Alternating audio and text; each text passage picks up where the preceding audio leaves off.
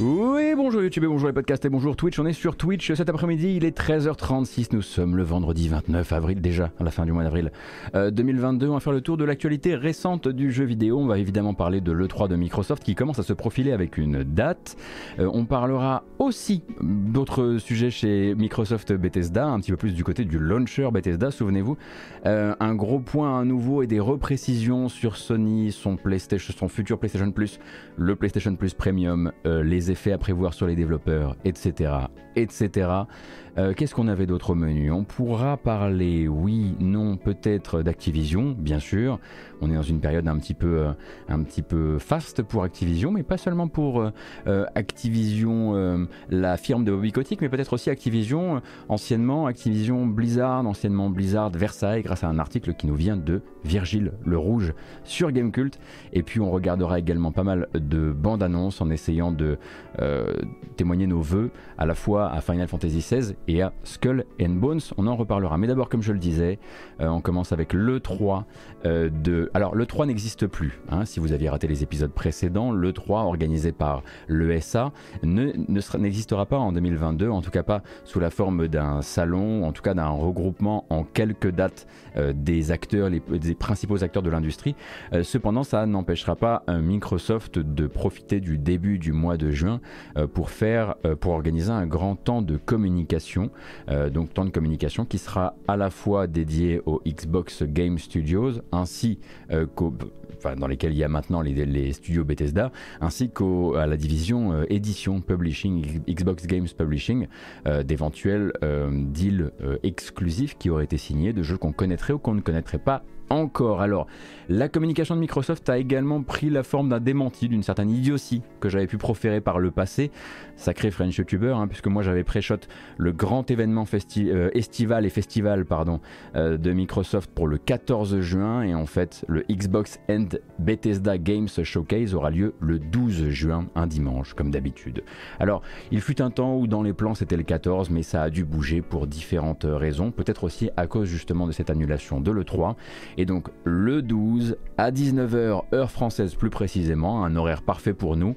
Euh, et quelque part euh, tant mieux hein, parce qu'en plus on n'a pas pour l'instant l'évaluation officielle euh, de la durée de cette grande conférence qui peut durer justement hein, parce que bon ben là ils n'ont pas encore hein, la finalisation du rachat de Activision ce n'est pas pour tout de suite. Il n'y a pour l'instant que à présenter les jeux Microsoft First Party les jeux Bethesda First Party, euh, les éventuelles exclusivités euh, dealées avec euh, d'autres studios.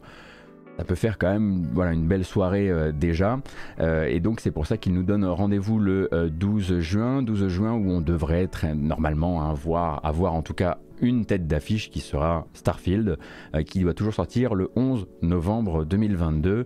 Euh, donc euh, j'imagine que Todd Howard aura largement du temps d'antenne pour nous montrer ce qui est en fait la première licence originale de Bethesda Game Studio depuis une petite nuit des temps, on va dire. Hein. On rappelle les développeurs de la série des Elder Scrolls et des récents Fallout en 3D. Enfin, récents Fallout en 3D, plutôt des Fallout en 3D. Faut qu'on arrête de dire récent parce que c'est plus vraiment exact. Et de là, on peut désormais euh, enclencher la valse des demandes au Père Noël, euh, sachant que euh, il va y avoir beaucoup, beaucoup de, il y a en tout cas beaucoup de, de studios et de projets dont on connaît déjà l'existence, mais qu'on n'a pas vu depuis très longtemps. Alors, qu'est-ce qu'on pourrait espérer voir, ou en tout cas, quelle est actuellement l'étendue des jeux ou des projets ou des rumeurs de projets en développement au sein de Xbox euh, de manière générale. J'ai essayé de vous faire une liste. Alors, The Coalition, hein, qui doit être normalement sur un Gears 6, mais également euh, sur un nouveau jeu. Excusez-moi, j'ai le genou qui gratte. Bon, sur un nouveau jeu euh, dont on ne connaît pas encore l'identité. The Initiative, toujours bien sûr sur son Perfect Dark avec Crystal Dynamics, mais bon, ça.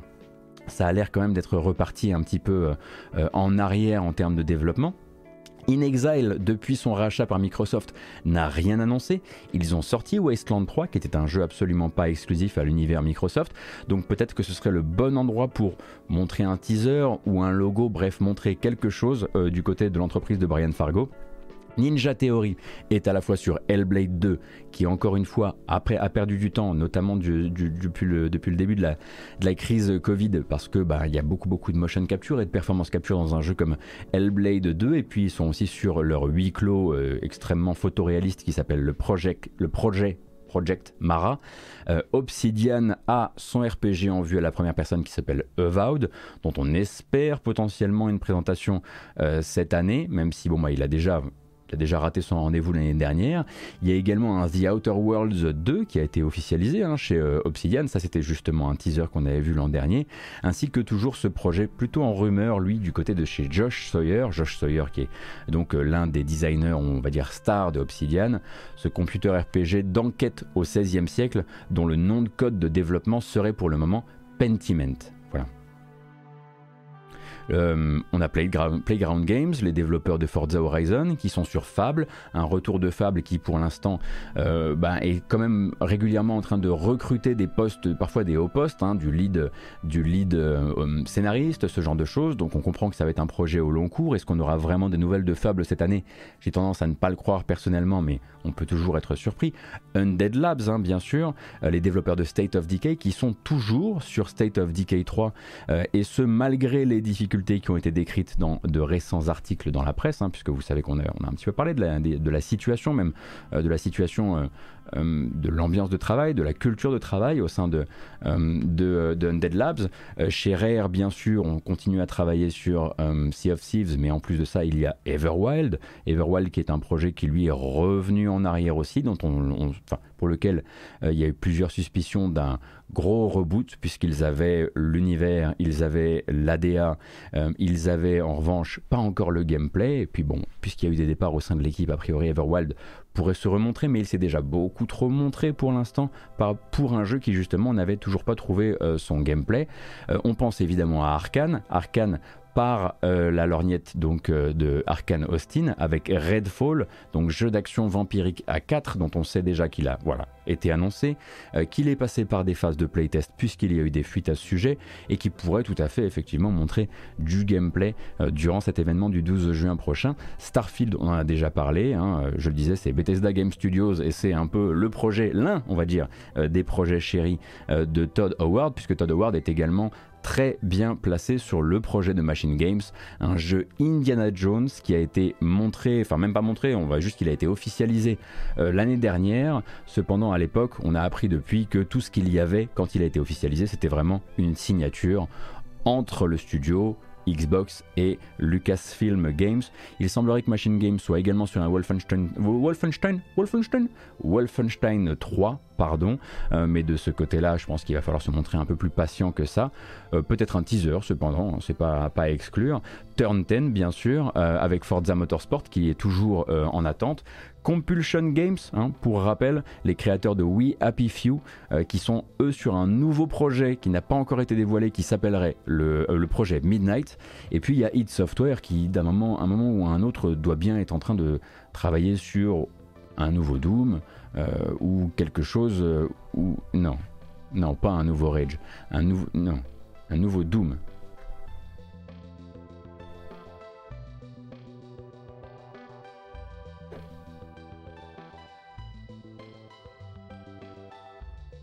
Ou un nouveau Quake.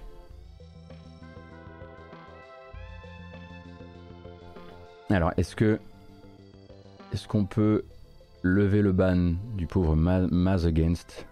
Il y a bien des soucis avec Wisebot et je ne comprends pas pourquoi. Donc rien, sur, rien de ce côté-là évidemment euh, de bien officiel. Donc là on a fait un peu le tour de ce qu'on sait être en développement, sachant qu'encore il peut y avoir des surprises euh, autour de ça. Et puis du côté du publishing, donc du côté de l'édition, on rappelle que Microsoft a officialisé sa collaboration avec les développeurs de Mad Max et avant ça de Just Cause sur un jeu de Go Fast qui s'appelle Contraband. Oui j'ai dit un jeu de Go Fast, on n'appelait pas ça des Go Fast dans les années 70 qui seront dépeintes dans le jeu, mais voilà un jeu de contrebande qui devrait selon les premières, euh, euh, indiscrétions qui ont pu, euh, transpirer par-ci par-là, être du jeu de combat motorisé typé justement Mad Max. on a le projet Dragon chez IO Interactive, hein, les développeurs de Hitman, qui serait un RPG AAA médiéval fantastique avec dedans des dragons. Il y a toujours cette histoire d'action RPG hip-hop avec une BO signée par le Wu-Tang Clan, euh, par le studio Brass Lion, qui serait donc aussi signé avec Microsoft dans le but d'en faire une exclusivité Game Pass. On a les développeurs de The Banner Saga qui sont sur leur projet Belfry, dont on sait que d'un point de vue artistique, ils seraient très, très intéressés euh, par euh, notamment les studios Ghibli. et le studio Certain Affinity également, donc un ancien studio de support, Certain Affinity, qui travaillerait toujours selon la rumeur pour le compte de Microsoft, sans appartenir à Microsoft, hein, je le rappelle, on est là sur la partie édition, et qui travaille travaillerait sur un Monster Hunter-like pour le Game Pass. Ça fait beaucoup, beaucoup, beaucoup de projets. Euh, et donc, a priori, vous disiez que la, durée estimée pour l'instant serait de 90 minutes. Euh, du coup, bah, évidemment, là, on a fait une liste très exhaustive.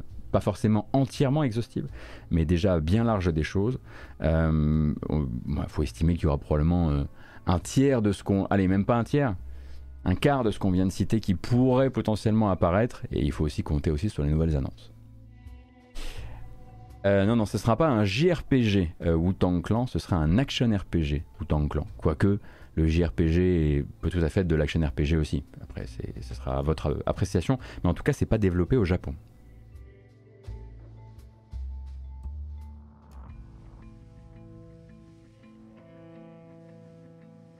Après, il ne faut pas oublier, bien sûr, que euh, toutes les annonces de Microsoft ne se feront pas chez Microsoft, puisqu'il y aura une partie euh, qui aura lieu durant la soirée d'ouverture du Summer Game Fest de Jeff Kelly.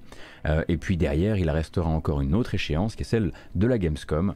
du coup, voilà. Au, aux pensées globales maintenant, au niveau de l'été du jeu vidéo. Je pense, Keops, qu'on ne verra pas non plus Perfect Dark. J'ai un gros doute là-dessus, ouais. Taleb, certaines Affinity, qui a embauché un spécialiste blockchain et qui recherche un lead metagame systems designer. Oh, ils ont sûrement plusieurs projets, Taleb. Ils n'iraient pas faire un Monster Hunter-like pour Phil Spencer avec des NFT dedans. Mais non, mais non. Phil a déjà dit qu'il il, aime pas ça. Il a peur que cette technologie vienne pourrir le jeu vidéo. Il l'a dit, il a dit Phil, et on peut lui. Peut-on faire confiance à Phil? Après, effectivement, il faudra se demander comment ils arriveront à réaliser des, conférences, on va dire des grosses conférences estivales, quand en plus de ça, euh, ils auront finalisé euh, le rachat euh, d'Activision. Et on reste du coup un petit peu chez Microsoft et chez Bethesda. Euh, donc on sait depuis fin février que Xbox a pris la décision d'abréger les souffrances d'un certain Bethesda Launcher. Souvenez-vous, hein, donc lanceur exclusif des jeux de l'entreprise Bethesda, lancé à une époque de fièvre un peu générale où chaque éditeur se persuadait qu'il lui fallait son propre écosystème fermé. Et donc dans le cas du Bethesda Launcher, ça avait surtout été le Fallout 76 Launcher, euh, puisque longtemps la version PC ne pouvait être accessible que par là. Et puis ensuite Fallout 76 est arrivé sur Steam à l'époque de son relancement avec l'extension Wastelanders. Et puis Microsoft est arrivé pour récupérer Bethesda et désormais tout ça n'a plus beaucoup de sens alors c'est le clap de fin euh, pour le lanceur et Bethesda avait prévenu fin février que cette migration, euh, que, vous pourrez procéder à une migration de vos actifs Bethesda Launcher sur Steam et qu'elle aurait lieu bientôt. Donc elle est désormais ouverte. Hein. Dès à présent, vous pouvez vous rendre sur votre dashboard utilisateur Bethesda. Vous n'avez peut-être pas envie de le faire, mais parfois c'est nécessaire. Vous allez sur le site officiel Bethesda, vous vous, euh, identifiez et à partir de là, vous pourrez entamer le processus donc de récupération de vos jeux, processus qui va donc créditer euh, d'un exemplaire de chacun des jeux que vous possédez là-bas. Euh, vous, allez en, recevoir une version sur Steam. Euh, ainsi, normalement qu'une partie de vos sauvegardes, normalement les sauvegardes sont également gérées, même si attention à bien lire les petites lignes. Il y a des exceptions, des jeux qui posent problème de ce côté-là, comme par exemple Wolfenstein Youngblood, je crois. Je crois que c'est l'un des seuls d'ailleurs. Euh, et alors attention à ne pas dans la foulée aller supprimer votre compte Bethesda, hein, puisqu'il va vous servir encore derrière.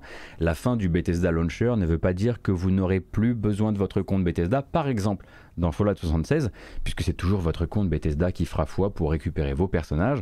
Et puis bah, évidemment tous les achats hein, que vous avez pu mener euh, dans Fallout 76 pour vous payer euh, voilà, des objets, des skins de personnages et tout le bordel.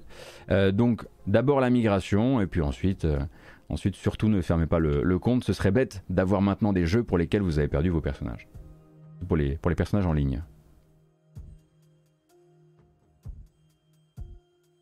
Il y avait aussi les modes payants pour Skyrim sur le Bethesda Launcher. Ah, Saucisse, c'est vrai ça. Bonjour Saucisse, c'est vrai que j'avais complètement oublié ça. Qu'advient-il d'eux? Sont-ils disponibles sur Steam? Pour l'abonnement Fallout First, il faut qu'elle compte. Bah, c'est ton compte. Tout, tout est sur ton compte Bethesda. Hein. Tu peux très bien être abonné Fallout First et jouer à, Fallout 76 sur, euh, euh, sur Steam. Mais Raptor, est-ce que tu es abonné Fallout First? Est-ce que tu veux qu'on en parle? Non, je peux pas te, on peut, peut pas te pointer du doigt comme ça. Euh, est-ce que tu veux nous en parler?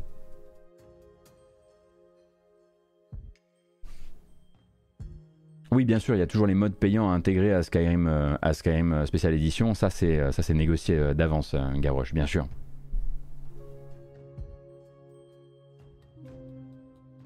Alors, attendez, je rattrape juste un truc. Oui, très bien. Ah non, ne me relancez pas sur Fallout. Hein. Ah non, ah non. Hein. Là, là vous, voyez, vous voyez ça entre vous maintenant. À chaque fois, on retourne dans la même chose. Ah, je comprends Raptor. Non mais il faut, il faut penser à tout le monde. C'est vrai que j'ai pas la réponse par rapport, à, par rapport à la question euh, Fallout First. Euh, donc voilà pour Bethesda. Et on va se diriger un petit peu euh, chez, en direction de Sony. Pardon. Donc on parlait mercredi de ce fameux programme PlayStation Plus Premium bien sûr, qui selon un article enquête du site Game Developer, obligerait en fait tout développeur d'un jeu commercialisé sur PlayStation autour des 60 euros pour le prix conseillé pour la clientèle, à fournir dans les trois mois suivant sa sortie une version d'essai de son jeu, une démo accessible aux abonnés du futur niveau le plus haut du PlayStation Plus, le PlayStation Plus Premium donc. Entre 1 heure et 2 heures de gameplay pour lesquelles on s'était ici posé plusieurs questions, notamment celle de la charge de boulot que ça représente et où est-ce que cette charge de boulot allait tomber. Est-ce que Sony allait simplement prévoir de mettre le jeu en entier à disposition avec un chrono par exemple de 2 heures? Est-ce que ce sera disponible uniquement en cloud? Donc pas dans tous les pays car je vous rappelle que euh, PlayStation n'est pas du tout implanté dans tous les pays en termes de cloud gaming comme tout le monde d'ailleurs. Euh, ou est-ce que ce serait également disponible en téléchargement et en cloud? Bref, euh, auquel cas, s'il y avait une disponibilité en téléchargement, est-ce que cette méthode, la fameuse méthode de on met tout le jeu avec un timer de 2 heures, ne poserait pas de gros problèmes puisque personne n'a envie de télécharger la démo de Doom par exemple, 90 euh, gigas? Donc voilà, est-ce qu'il y a des, est-ce que Sony a une solution actuellement pour la question vraiment du volume téléchargé, s'il devait y avoir téléchargement pour ces choses-là? Donc depuis, on y voit un tout petit peu plus clair, mais pas encore complètement, puisque moi j'ai pu obtenir la confirmation par une source dans le milieu du développement, et d'autres journalistes, notamment américains, ont obtenu aussi des confirmations dans le milieu du développement, euh, que Sony en fait a commencé enfin à évangéliser ce service-là ce service, si on peut dire, service aux consommateurs évidemment, euh, en interne auprès des développeurs, euh, et ils sont allés leur expliquer que cette charge donc de, de, travail ne viendrait pas reposer sur eux, en tout cas pas par défaut. Par défaut, en fait, ce que va faire PlayStation, c'est qu'ils ont juste, les développeurs auront juste besoin de fournir la build normale entière du jeu, le jeu euh, final. Euh, et c'est ensuite Sony PlayStation qui se chargera de générer cette version d'essai, quelle que soit la forme qu'elle doit prendre, mais c'est eux qui s'en occuperont. Et donc ils, utiliseront pardon, par défaut les deux premières heures de jeu. En revanche, ça c'est pour ça que j'ai dit par défaut, si le développeur préfère garder la main sur les choses, garder la main sur son jeu d'un bout à l'autre, s'il veut montrer par exemple une phase particulière du gameplay, euh, par exemple dépasser le tuto, ou en évitant telle révélation scénaristique de, début de jeu, ils pourront opter pour un itinéraire bis qui consistera à dire non merci Sony, je n'ai pas envie que vous vous occupiez euh, de, créer cette, euh, de créer cette version, on va s'en occuper nous-mêmes et vous fournir cette version qui sera ensuite mise à disposition des abonnés PlayStation Plus Premium. je rappelle donc l'autre requête en gros de Sony PlayStation tel que l'article du Game Developer nous le fait, nous le fait savoir c'est que si un jeu est vendu 60 balles dans le commerce, il est concerné, euh, il est automatiquement concerné, et en plus de ça, euh, je vais y arriver. Ah oui, ils n'ont pas à fournir cette, démo le jour de la sortie, mais bien dans les trois mois après la sortie, de manière à ce que les développeurs puissent quand même d'abord faire leur vente de lancement avant de fournir du, euh, alors avant, de fournir du contenu pour lequel ils ne sont pas du tout rémunérés. Hein, pour rappel, en tout cas pour l'instant, on n'a rien entendu de ce genre-là. Alors ça répond à certaines questions, mais pas à toutes. par exemple, cloud ou téléchargement, ça on ne sait pas encore. On ne sait pas non plus qu'en pensent les développeurs pour le moment. Est-ce que ça peut tenir sur la durée ou est-ce que le truc va se ramasser à la seconde ou un gros genre Activision, au hasard, va dire à Sony euh, euh, non Bah déjà parce qu'on ne monétise pas sur notre dos notre contenu. Euh, donc ça, il va falloir voir comment Sony communique là-dessus. Est-ce que vraiment ce projet va aboutir? En tout, cas, tout ça, ça va aller très vite, puisque je vous rappelle que pour nous, euh, c'est à partir du 22 juin que sera lancé euh, le PlayStation Plus avec ce tiers premium. Mais pour l'Asie, par exemple, ce sera dès le début du mois de juin ou même, la fin du mois de mai. donc on a en fait un mois. Sony a un mois pour commencer vraiment cette communication.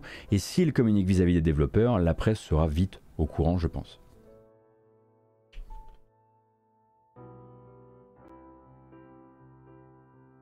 Oui, je dis Activision parce que Gavroche, pour l'instant, euh, Activision n'a pas encore, euh, et ensuite même euh, après l'acquisition, ils auront encore des obligations quoi qu'il arrive, quoi qu'il arrive, quoi qu'il arrive, vis-à-vis de Sony, notamment trois jeux Call of Duty obligatoires, avant que ne se pose la question de qu'est-ce que Phil Spencer veut faire.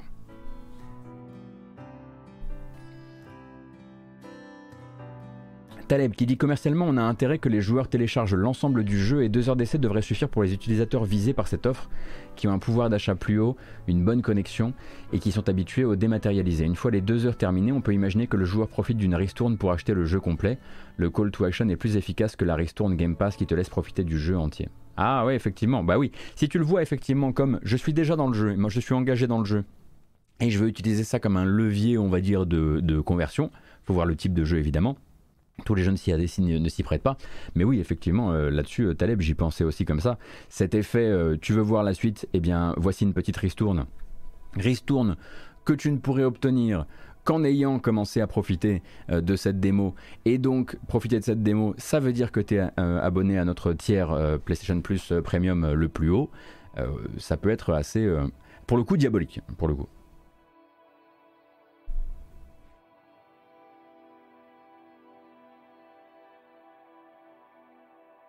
Et euh, pour rappel, du coup, euh, effectivement, il faudra aussi se poser la question. Je pense que s'ils ont mis ce, marqueur, on va dire, vous lirez, comme je le disais euh, mercredi, vous lirez 34, 35 euros dans la presse, mais c'est parce que c'est le prix en gros. Quand c'est rapporté en fait au prix, au prix unitaire, ça veut dire que sont concernés les jeux qui sont commercialisés au début, à partir de 60 euros, 59 euros, on va dire. grosso modo, ça met de côté quasiment tous les jeux dont la durée de vie ne dépasse pas la douzaine d'heures.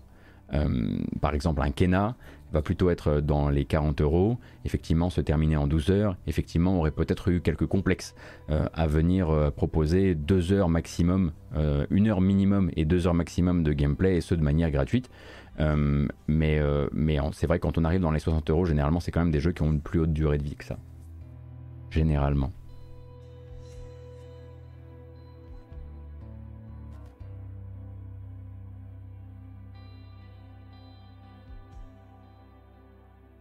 Et donc sur un sujet tout à fait connexe, hein, euh, donc on peut noter euh, des apparitions sur le back-end de PlayStation. Régulièrement on en voit, hein. on a eu la, série Siphon Filter qui est apparue la semaine dernière. On a de nouveaux noms. Euh, si si c'est 1 heure mini, le Craquido 1 heure mini, 2 heures maxi. C'est ce que j'ai dit, enfin je crois. Euh, donc il y a de nouveaux noms qui sont apparus sur, euh, dans la base de données et qui laissent penser que l'offre rétro euh, du futur PlayStation Plus Premium justement va encore un peu s'étoffer, ce qui est assez naturel hein, quand, vous, refondez un service, il vous faut de nouveaux noms à rajouter. et a priori donc Tekken 2, Ridge Racer et Mr Driller seraient du coup du coup des clients euh, qui arriveraient sur la, programmation rétro de PlayStation dans les temps à venir. Tekken 2, je suis pas particulièrement contre, c'est un jeu que j'adore. Euh, mais euh, préparez-vous à ce que là, chaque semaine, on voit des repérages réguliers de vieux noms qui viennent s'ajouter donc au back-end de Sony.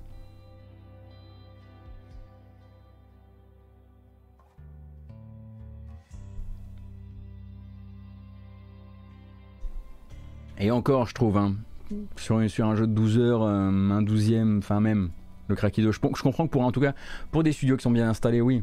Mais pour un studio comme Kena qui arrivait grosso modo de nulle part, dans les yeux du public, hein, parce que sinon derrière il y avait du financement, puis il y avait, euh, il y avait plusieurs studios qui travaillaient dessus, il y a plusieurs centaines de personnes hein, sur Cana.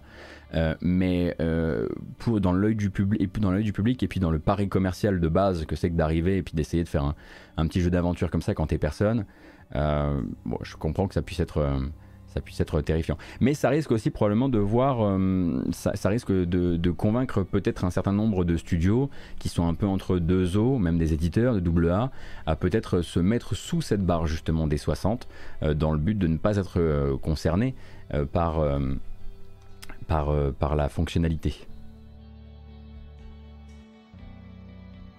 Et donc on embraye, Hop, on est toujours chez PlayStation et on est toujours sur le PlayStation Plus. Euh, donc partie conso des choses cette fois-ci, puisque ces derniers jours, euh, Sony a également fait l'objet d'une grosse grogne de certains consommateurs, notamment américains, euh, qui se sont rendus compte qu'en tentant de prolonger leur abonnement PlayStation Plus ou PlayStation Now, euh, bon nombre d'utilisateurs se sont heurtés à un mur sous la forme d'un message d'erreur, un message d'erreur que moi j'ai également pu reproduire de mon côté en essayant de d'étendre mon abonnement PlayStation Now. Euh, et donc un message d'erreur qui ne vous renseigne absolument pas sur la nature du, euh, du problème. Alors certains ont contacté Sony et ont obtenu donc des réponses qui pointent vers un problème, un souci technique temporaire pour lequel PlayStation euh, demande désormais aux utilisateurs d'attendre que la refonte du programme soit active. Chez nous, ça veut dire le 22 juin prochain, pour pouvoir renouveler leur abonnement. Oui, mais voilà comme dirait l'autre, hein, puisque Sony avait également promis de convertir automatiquement les abonnements PlayStation Now en niveau d'abonnement PlayStation Plus Premium. Ils avaient promis de convertir sans discuter des abonnements à 60 euros l'année en abonnements qui en vaudraient très bientôt 120. Et en effet, euh, donc l'effet naturel de cette promesse, c'est que beaucoup de gens ont acheté la dose de carte cadeau PlayStation Now dans le but de cumuler de l'abonnement PS Now qui deviendra ensuite de l'abonnement PlayStation Plus Premium. Euh, donc ça c'est une vraie erreur euh, passagère hein, euh, qui du coup manifestement pouf, en tout cas ça pourrait être en tout cas ce bug qu'on a actuellement pourrait être une rustine sur cette erreur de communication de Sony hein, avec une stratégie en tout cas de communication assez mal déployée, déployée assez vite et amenée précipitamment vers le consommateur euh, à qui on a fait une promesse avant de s'assurer par exemple que les cartes cadeaux soient retirées de la vente. Et euh, si c'était le cas, ce serait assez lunaire, hein, si c'était vraiment une, une, rustine, euh, puisque là, les cartes cadeaux sont toujours en vente. Des gens peuvent acheter des cartes PS Now, mais ne peuvent pas les utiliser actuellement pour renouveler leur abonnement PS Now.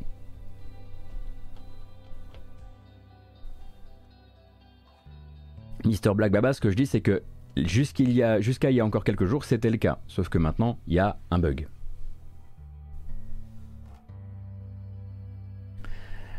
Euh, alors, vous allez me dire, du coup, euh, tempête dans un verre d'eau.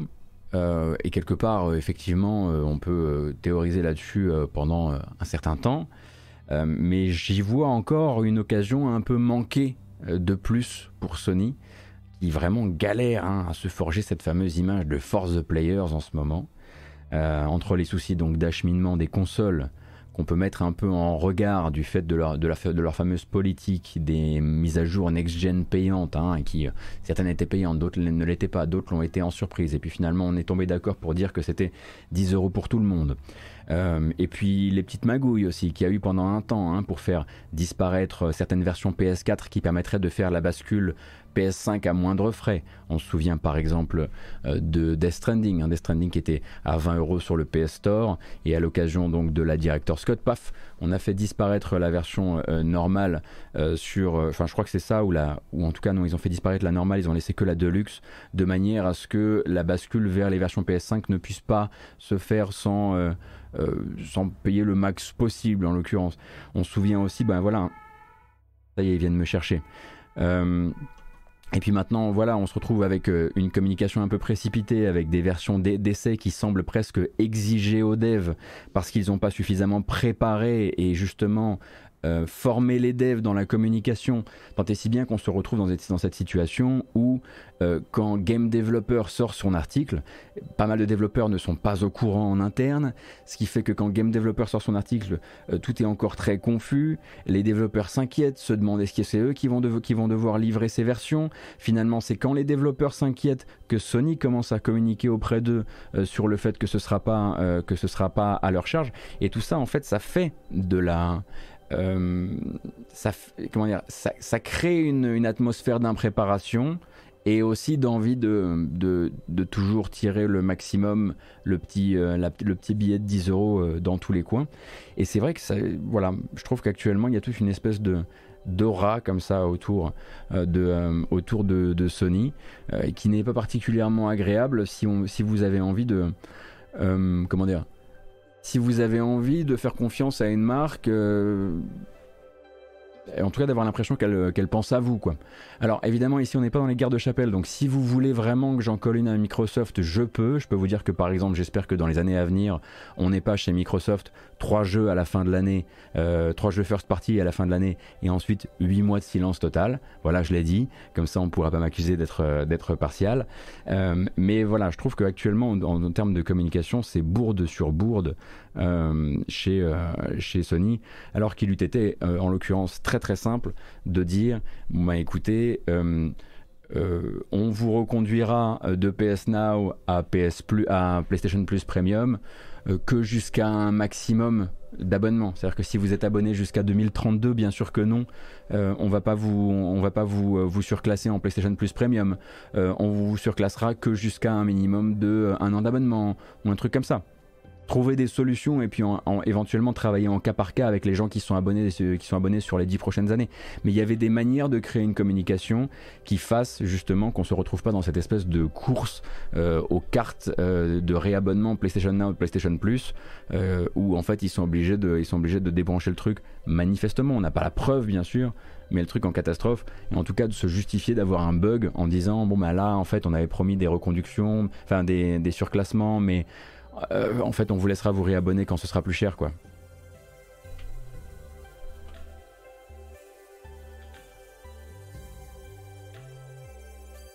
Je trouve que c'est bourde sur bourde, chez pas mal de grosses boîtes japonaises du JV. C'est vrai qu'en ce moment, c'est un peu. Euh,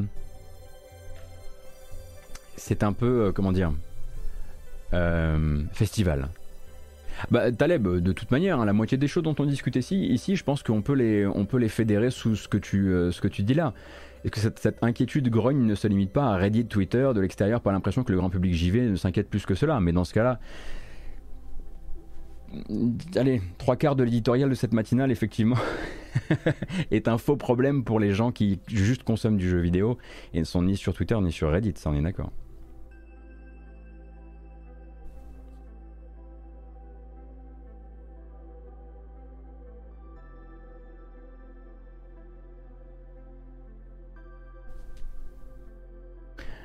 Euh, bah, j'imagine, Shinto, que si tu as acheté 5 cartes à 60 balles disponibles dans le commerce là actuellement, euh, et qu'il y a peut-être une chose que Reddit ne dit pas, euh, c'est peut-être que quand ils ont communiqué, le, quand, ils, quand ils ont contacté le service, on leur a peut-être, je l'espère, proposé un refund ou en tout cas une, un, un, ticket qui leur donne droit à un refund chez le, chez le vendeur de cartes. J'espère que j'espère tout de même parce qu'effectivement ils ont si t'achètes une carte à 60 balles en espérant que ça va te donner le droit à un, un an d'abonnement et que tu découvres en l'occurrence qu'il va te falloir deux cartes pour avoir un an d'abonnement, c'est plus du tout la même sauce quoi.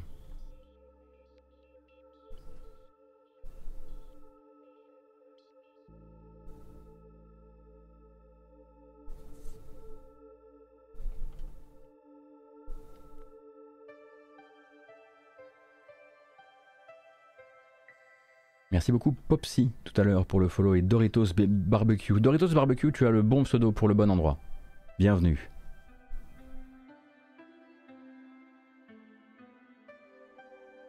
Bon, mais justement, en parlant d'une autre société japonaise, même si c'est vrai que vous étiez en train de deviser, et vous aviez raison sur le chat sur est-ce que Sony c'est véritablement encore totalement japonais, puisque c'est vrai que beaucoup des, des bourdes de communication récentes nous viennent aussi de Jim Ryan, ne nous mentons pas.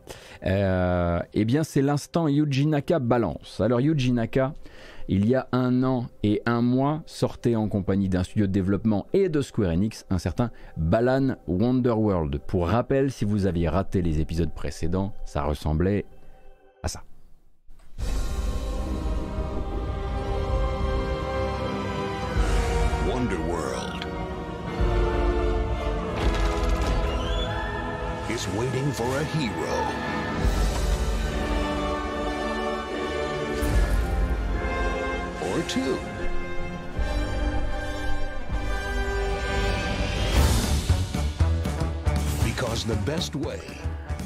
Bon, voilà, Balan Wonderworld, l'un des jeux les plus mal notés de l'année 2021, un véritable accident commercial et industriel pour le coup, euh, pour Square Enix ainsi que ses créateurs.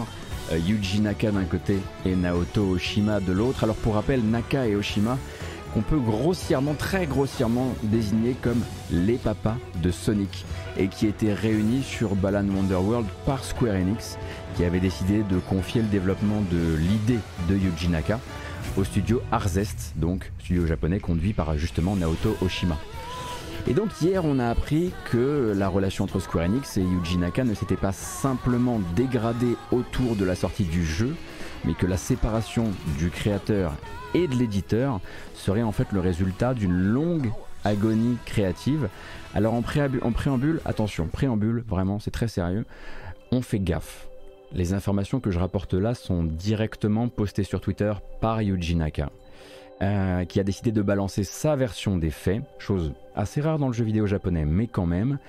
C'est également utile de garder dans un coin de tête que Yuji Naka a aussi une réputation, on peut dire ça comme ça, on va dire qu'il a la réputation d'être très difficile dans le travail, avec tout ce que ça peut euh, charrier d'euphémisme. Donc euh, voilà, c'est toujours le petit grain de sel à garder, comme dirait l'autre. Mais donc on a là un Yuji Naka qui va venir faire porter un certain nombre de fautes graves sur Square Enix, et pas seulement d'ailleurs, et qui va ouvrir les hostilités avec j'ai été démis de mes fonctions, c'est une citation, pardon, j'ai été démis de mes fonctions de réalisateur de Balan Wonderworld environ 6 mois euh, après sa sortie, et j'ai porté plainte contre Square Enix. Maintenant que la procédure est terminée et que rien ne me lie plus aux règles de l'entreprise, je veux m'exprimer. je crois que c'était avant plutôt. Hein. Il y a un problème dans ma citation là. J'étais encore, euh, encore à côté de mes pompes.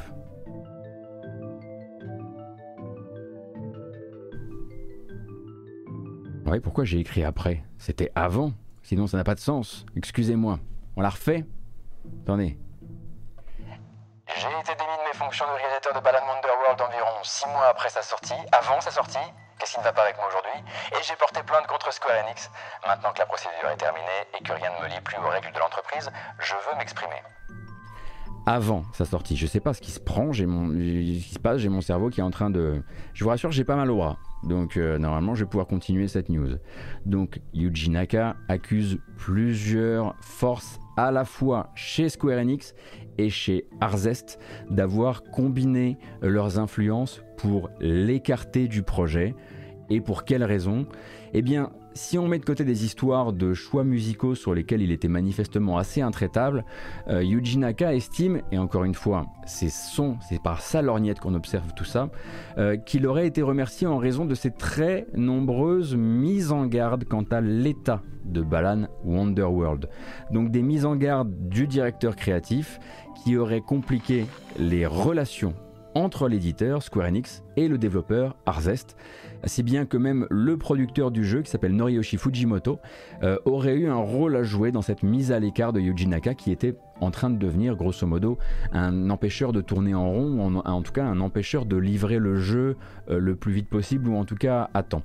Euh, et d'ailleurs, il aurait été éloigné du projet sans discussion préalable, encore toujours un de ses dires, ni même une possibilité de garder un œil lointain dessus.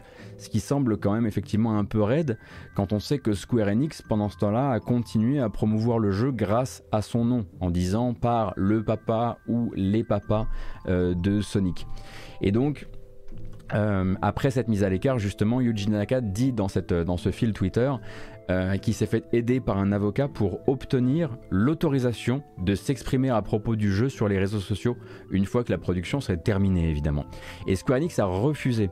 Et c'est là, justement, qu'il aurait porté plainte contre Square Enix, puis fini par récupérer son droit de parler publiquement du jeu.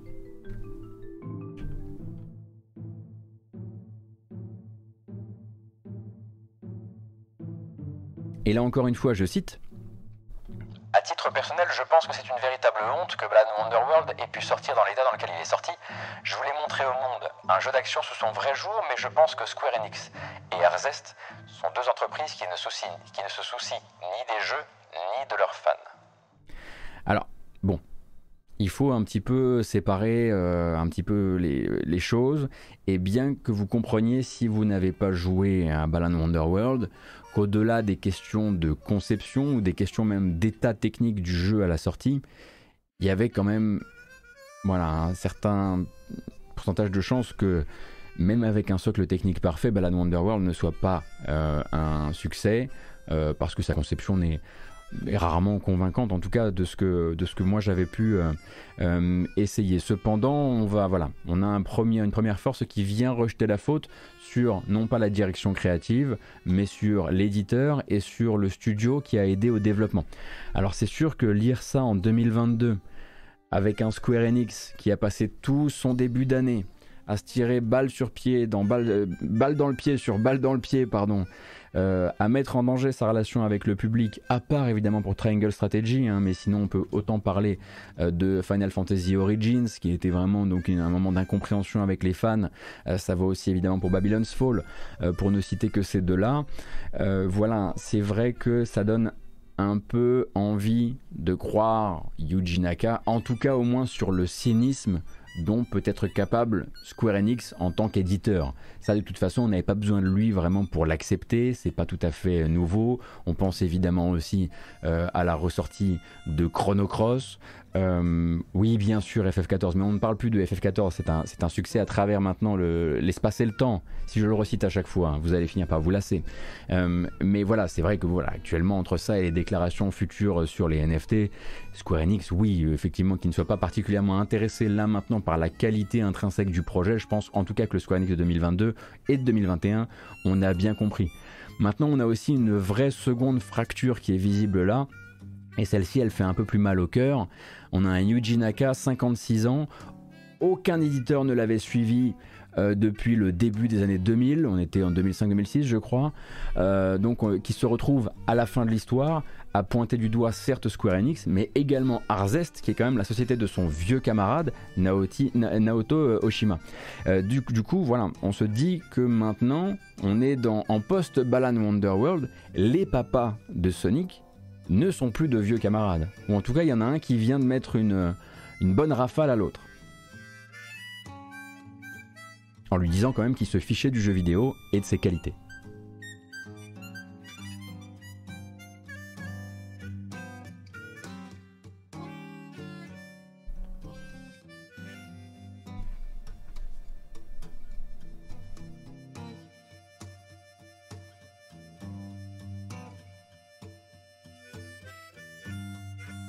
J'avoue que c'est un jeu sur lequel bon, j'ai pas eu la force de mettre euh, assez d'heures pour avoir une, véritablement une critique entièrement construite. Hein. Euh, Balan. J'ai juste fait. Hum, hum, je le sens pas. Peut-être qu'il deviendra culte un jour. Aucune idée. C'est à envisager.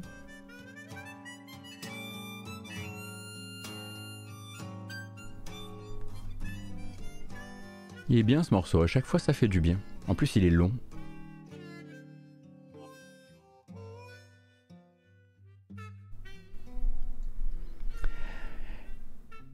Bon, j'avais dit qu'on parlerait d'Activision Blizzard. Bon, bah, il va falloir qu'on parle d'Activision Blizzard, du coup. Euh, donc, si vous en doutiez une seule seconde, si vous doutiez une seule seconde de la volonté des actionnaires d'Activision de voir l'entreprise passer sous contrôle de Microsoft, ne doutez plus. Le vote a eu lieu hier, donc le vote des actionnaires pour dire oui ou non au projet de rachat. Alors, en l'occurrence, une véritable formalité dans le sens où c'est pas ça qui valide ou non le rachat. 98% des actionnaires de l'entreprise se disent favorables à la revente euh, d'Activision. Une revente qui permettra à chacun de faire un joli bénéfice tout de même, hein, puisque même après l'annonce, le prix par action promis par le groupe Microsoft, 95 dollars, reste supérieur au prix de l'action actuelle, au cours de l'action actuelle, 76 dollars environ. Donc Bobby Kotick s'est évidemment félicité de cette formalité accomplie, parce qu'il fallait bien un moment en passer par là, avec une belle citation à la Bobby Kotick, celle-ci je peux vous dire qu'elle est golden. On parle donc, on se félicite simplement donc du fait que les actionnaires aient voulu faire une plus-value. Et ce qu'en tire Bobby Kotick, c'est ça. Le vote de soutien massif de nos actionnaires aujourd'hui confirme notre conviction commune que combiné avec Microsoft, nous serons encore mieux positionnés pour créer une grande valeur pour nos joueurs, des opportunités plus grandes pour nos employés et pour continuer à devenir un exemple inspirant d'un lieu de travail accueillant, respectueux et inclusif.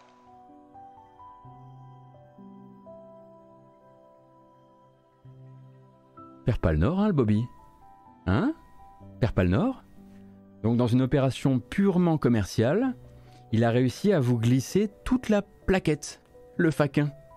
Tranquille, comme ça. Alors, évidemment, 98% de votes pour ce projet de rachat, avec un 2%. Alors, qui peuvent bien être ces 2% d'investisseurs euh, qui n'ont pas été, qui n'étaient pas favorables euh, à ce projet de rachat et qui finalement n'ont pas vraiment, ont simplement voté contre, en tout cas ont, voulu faire résistance, eh bien on peut grosso modo essayer de les faire correspondre à la fameuse part du SOC Investment Group, qui est un rassemblement d'actionnaires soucieux de l'éthique dans les finances, ça existe. C'est ceux qui, souvenez-vous, deux à trois fois par an, rappellent Cotique à ses obligations, rappellent Cotique même à la raison parfois sur les bonus qu'il s'octroie. Euh, alors c'est pas une science exacte évidemment, mais vu qu'ils avaient appelé à voter contre ce projet de rachat euh, et qu'on n'a pas encore le détail complet de cette fameuse assemblée générale, on fait avec les moyens du bord.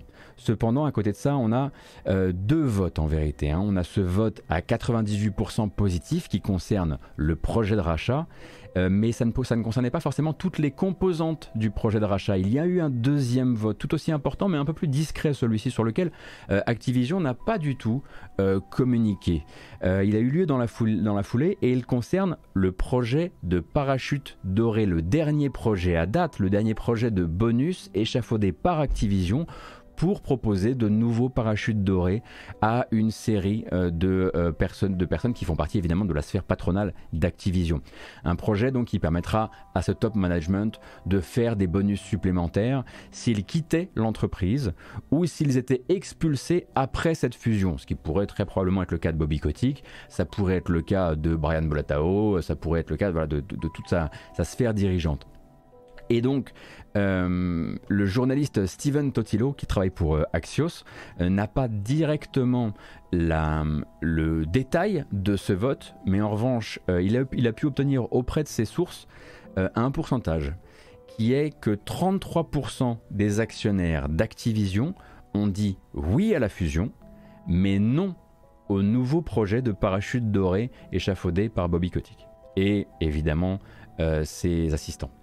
Donc on a quand même, au-delà de ça, euh, quand il s'agit de où partira l'argent, où il sera redistribué, soudain les actionnaires sont beaucoup moins chauds et ont quand même essayé à 33%, ce qui est quand même un beau chiffre, euh, de faire bloc contre le dernier projet. Ça ferait... Euh, bon, après, pour le, dernier projet, il me semble, si je dis pas de bêtises, ça rajouterait à l'effroyable compte de bonus que devrait recevoir Kotick un 22 millions ce qui est, euh, bon, grosso modo, c'est vraiment la monnaie du pain pour lui. Hein.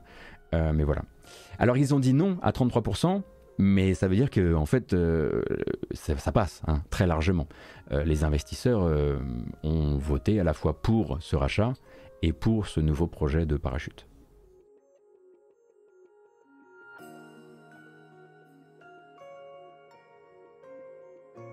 Alors oui, Rafom, Jason Schreier est allé un petit peu loin dans ses estimations et dans ses prédictions euh, avec cet article. J'avoue que je m'y serais pas tenté, euh, je m'y serais pas essayé, je dois dire. Euh, en gros, effectivement, maintenant que ce maintenant que cette formalité a été dépassée, on se retrouve avec bah, la, grande question, c'est toujours la même, hein, c'est est-ce que la Federal Trade Commission, donc la FTC, est-ce que le régulateur américain des marchés va valider ou non, sans discuter, le projet de rachat? Alors, Jason Schreier a essayé de parier sur le fait que l'action à 76 dollars actuellement était une preuve que Wall Street ne croyait pas que ce projet de rachat allait aboutir. Je pense que c'est une mauvaise lecture des choses. Euh, je pense en l'occurrence qu'il y a juste effectivement un peu de méfiance, mais que personne ne croit véritablement que ça va capoter. Ce, qu'on peut dont on peut, euh, peut espérer en tout cas, euh, si, vous ne faites pas, partie des gens qui espèrent simplement que ça va passer sans condition aucune, il y a quand même de grandes chances que, oui, la FTC et sa nouvelle directrice, Lina Khan, essaient de travailler pour que la, essaie de travailler pour que soient demandées des garanties à Microsoft. Des garanties par rapport. Euh, alors, ça peut être évidemment sur l'accès du consommateur à l'entertainment, donc en l'occurrence sur d'éventuelles questions euh, d'exclusivité autour d'un produit de mass market et de mass entertainment comme peut l'être euh, Call of Duty. mais ça peut aussi vouloir dire, par exemple, qu'ils vont leur demander peut-être d'autres garanties. La FTC, par exemple, se demande beaucoup actuellement si elle n'aurait pas un rôle à jouer aussi sur le marché du travail. Parce que pour l'instant, la FTC, elle regardait simplement est-ce qu'on va vers du monopole ou est-ce qu'on ne va pas vers du monopole? D'un point de vue euh, conso, est-ce que le consommateur va souffrir de ça? Et là, maintenant, la FTC se demande est-ce que le cas, euh, justement, Activision, Blizzard, Microsoft, ne serait pas un bon cas pratique pour se demander si on n'a pas des questions à se poser sur est-ce que l'absorption d'un immense, d'un monstre comme Activision par un monstre comme Microsoft ne va pas aussi faire chuter le prix de chuter euh, comment dire le, le, niveau des rémunérations sur le secteur du jeu vidéo américain puisque ben, du coup puisqu'ils ne se font, se font, ne se font plus concurrence mécaniquement euh, le rachat contribue à faire baisser peut contribuer à faire baisser les salaires, euh, le niveau des bonus, le niveau des intéressements pour les employés, ce genre de choses. Donc la FTC actuellement se pose cette question-là. Elle se pose aussi la question de savoir si le fait que tous ces groupes se resserrent au même endroit ne serait pas dangereux pour la protection des données personnelles des employés. Ça c'est un truc qui les intéresse de plus en plus aussi, puisque bah, forcément plus on centralise, plus bon, ben, voilà, les, les failles potentiellement euh, peuvent être, euh, peuvent être peuvent laisser échapper beaucoup de data en même temps. C'est autant de choses que la FTC ne faisait pas avant, euh, le craquido, mais à laquelle elle est en train, en gros, euh, le régulateur américain est en train de se rajeunir au contact justement des grandes fusions de la tech américaine. Et la nouvelle directrice, c'est les questions qu'elle pose actuellement. Est-ce qu'il serait pas temps qu'on muscle un peu notre jeu et qu'on augmente justement notre, notre sphère d'influence et notre sphère d'étude des rachats. Euh, est-ce que ça veut dire encore une fois qu'ils ils, bloqueront ce projet de rachat comme par exemple ça a pu être le cas comme Nvidia et ARMS? Peut-être pas, puisque Nvidia et ARMS, là, on était vraiment sur un monopole, enfin, c'était écrit monopole dessus, et là, effectivement, le truc s'est fait torpiller. Mais il y a des chances, effectivement, qu'en musclant son jeu, la FTC fasse perdre du temps à ce rachat, et du coup, exige peut-être aussi des engagements, des engagements sur la durée, des engagements sur 3 ans, sur 5 ans, j'en sais rien, c'est malheureusement pas ma spécialité.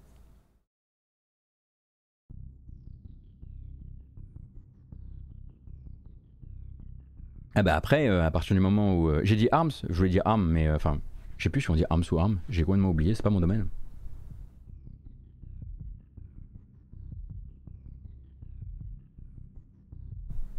Je capte pas pourquoi ils sont OK pour le parachute, il y a des magouilles derrière, ARM, pardon. parce que l'entreprise gagne quoi à ce qu'ils partent avec plus d'argent? Alors l'entreprise, c'est pas elle qui vote, Mr. Blackbar, ce sont les investisseurs. Et les groupes d'investisseurs gagnent quoi bah, les groupes d'investisseurs, on gagne quoi à, être, euh, à rester bon, commun, copain avec Bobby Kotick dont la, vie d'empereur euh, d'empereur des finances n'est pas terminée? Il y en a bien, euh, il y en a un certain nombre des, comment dire, il un certain nombre de bonnes raisons à rester bon, bon ami avec un gars comme Kotick.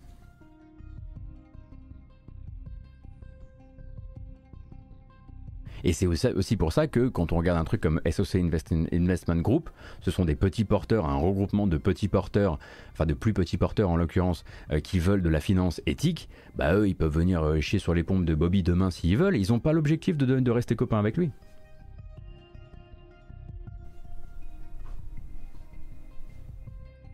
Le parachute n'est pas financé par la trésorerie d'ABK. Le parachute sera financé par le sera financé par le l'argent du rachat, qui pourrait être la trésorerie d'ABK. Mais après, j'avoue que là, je sors de ma sphère de compétences, euh, Mr Black Baba.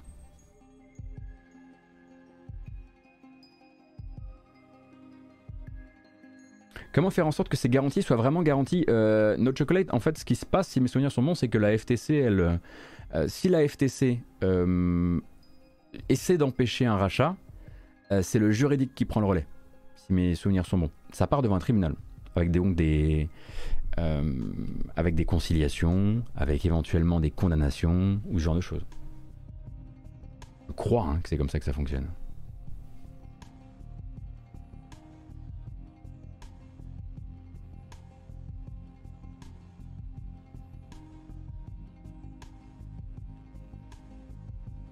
Mais ce n'est pas terminé. Oh non Car pendant que tout le monde donc ne parle que du rachat d'Activision par Microsoft et de la future sortie de Diablo Immortal sur mobile et PC, eh ben...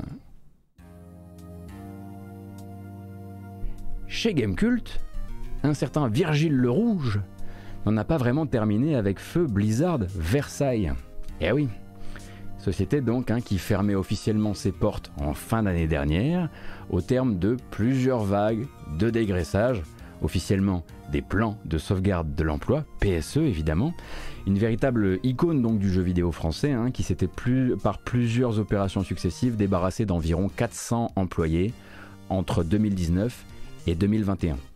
Et donc Virgile justement Razera sur Gamecult, euh, a sorti mercredi un second article qui fait suite à son premier, qui lui était euh, accompagné de bon nombre de, euh, d'interviews d'anciens, de futurs anciens de Blizzard Versailles.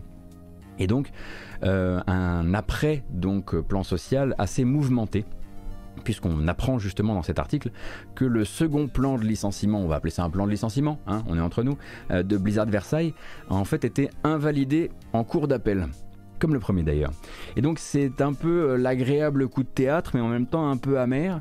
En gros, la très grosse enquête qu'avait euh, sorti Gamecult l'an dernier se terminait justement euh, sur une note assez grise, souvenez-vous, le fait que toutes les contestations formulées par les représentants du personnel de Blizzard Versailles étaient, en passe d'être rejetées par le tribunal de Versailles. Et c'est finalement en appel que les ex-employés ont eu gain de cause. Euh, et c'est ce que euh, Gamecult nous rapporte cette semaine. Et donc ce fameux plan de sauvegarde de l'emploi, qui est un vilain mot pour dire plan de licenciement dans ce cas précis, ils appellent ça plan de sauvegarde de l'emploi parce qu'en gros le but c'est de dire euh, une entreprise c'est comme une montgolfière. Hein. donc ça serait bien que voilà on essaie de faire partir cela pour pouvoir garder cela et éventuellement les, les emmener dans nos bureaux à Londres, voilà ce genre de choses.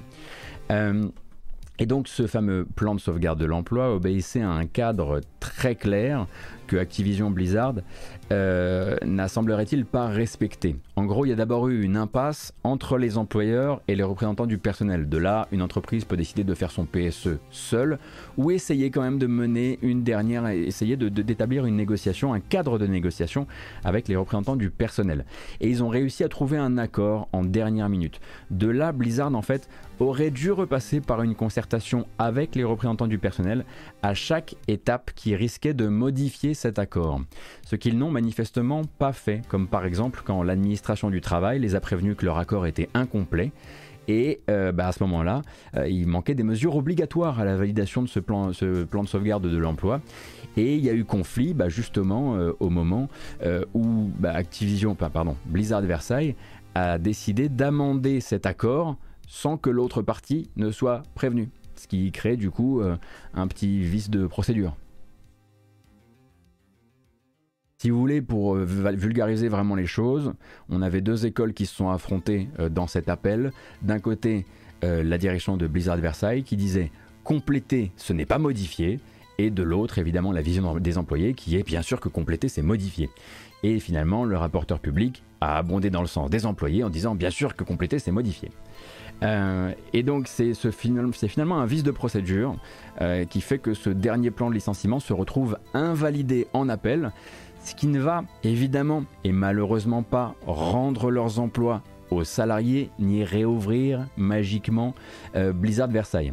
Mais ça va ouvrir euh, la porte à des possibilités d'indemnité, par exemple, euh, des indemnités qui seront supplémentaires par rapport au reste. et en gros, il faudrait que chaque employé qui s'estime lésé par la manière dont a été monté et assemblé ce PSE aille devant les prud'hommes et devant les prud'hommes, devant le conseil des prud'hommes, ils auront un minimum garanti de 6 mois de salaire prévu et justement par la décision du rapporteur garantie. Euh, alors je dis évidemment pas quand je parle de ne pas rendre euh, aux employés leur poste et de ne pas euh, réouvrir Blizzard, parce que comme l'article l'explique très bien, très très bon article hein, de Virgile vraiment, on est désormais en France dans un système qui laisse les entreprises licencier en commettant toutes sortes de fautes de procédure et ensuite juste payer des amendes. Rien ne vient informer ensuite le système qui viendra veiller et empêcher les prochains de mal se comporter au moment du licenciement ou empêcher de licencier si les choses ne sont pas faites correctement. Et ça peut devenir aussi grotesque que dans le cas de Blizzard où, comme je le disais tout à l'heure, leur premier plan de sauvegarde de l'emploi, donc plan de licenciement en 2019, avait déjà été invalidé ensuite, après avoir été réalisé. Il concernait à l'époque environ 130 employés. donc l'article de Gamecult cite pour finir justement l'avocat des employés de Blizzard, qui s'appelle Maître Bouzaïda, et donc lui le dit, si on dit que vous n'auriez pas dû pouvoir licencier des gens parce qu'on annule la décision qui vous a permis de le faire, en poursuivant le raisonnement jusqu'au bout, ça veut dire qu'il faudrait les réintégrer. Or, le législateur de 2013 n'a pas osé tirer toutes les conséquences de cette situation, notamment sous la pression du patronat. Et encore une fois, on préfère payer que maintenir les emplois. Donc on souhaite évidemment un très joyeux prenez autant de blé possible à Activision Blizzard à toute personne qui aura la volonté et la force d'aller euh, contester le motif de son, licenciement euh, auprès des prud'hommes, parce que c'est des voilà, c'est vraiment des des, des, des, process qui demandent de l'énergie, qui demandent des efforts, qui ne sont pas accessibles à tout le monde, mais émotionnellement c'est extrêmement compliqué. Euh, mais voilà, si vous pouvez les prendre, on espère que vous les prendrez. On espère que ça dépassera les 6 mois garantis parce que c'est bien, peu de bien peu de choses. Merci beaucoup Mike Kobarou pour les 6 mois.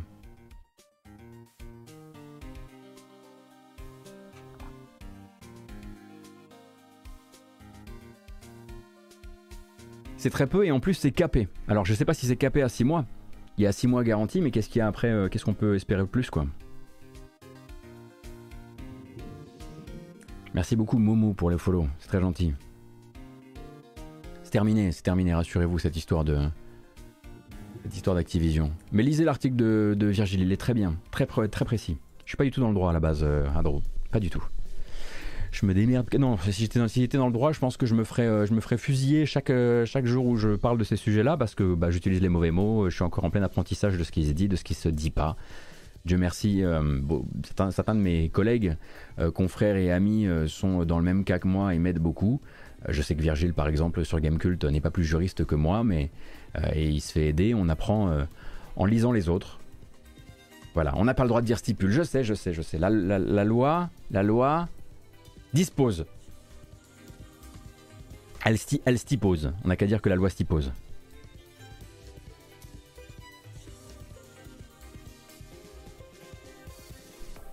Mais il y a toujours, pour rappel, ce projet un jour de se poser euh, à plusieurs, avec moi qui voilà, me ferait faire la leçon, euh, par des personnes qui savent mieux euh, manipuler tous ces, tous ces outils-là. Euh, pour qu'on observe tout ce qui s'est passé, notamment par exemple autour d'Activision, euh, avec, euh, via, via l'avis de gens qui savent. On y pense. On va voir comment on pourrait essayer de, essayer de bidouiller ça. Enfin, pas bidouiller, le faire bien en l'occurrence.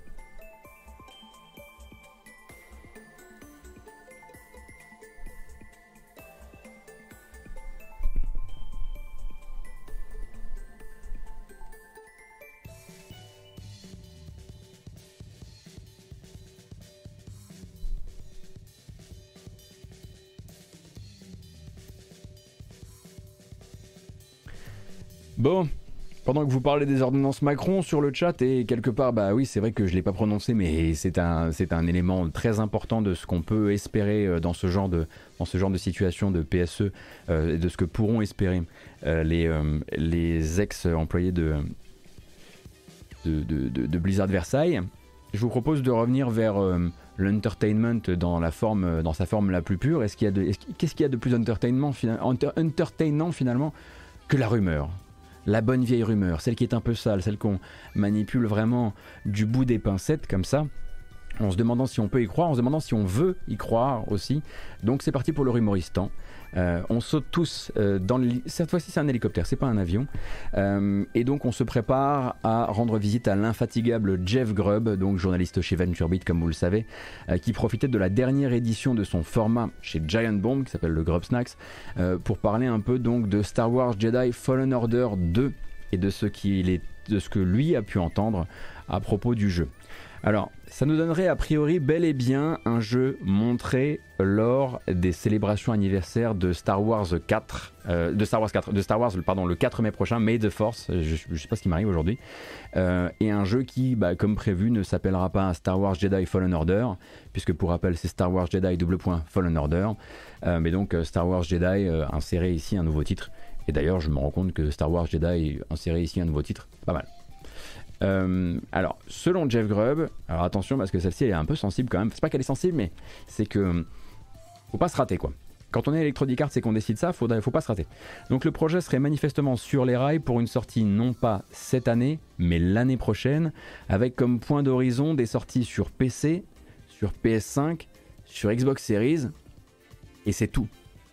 Donc selon Jeff Grubb justement, Electronic Arts et Respawn auraient fait le choix du grand saut vers la next-gen seul, avec comme espoir premier euh, que les mois qui séparent son premier objectif de sortie en 2022 de cette nouvelle période de sortie estimée en 2023 suffisent pour que oui PC bien sûr PC je bien sûr je, je, vous ai dit PC au début j'ai dit PC PS5 et Xbox Series mais enfin vous avez compris vous savez très bien ce qu'on veut dire on parle simplement de la next gen.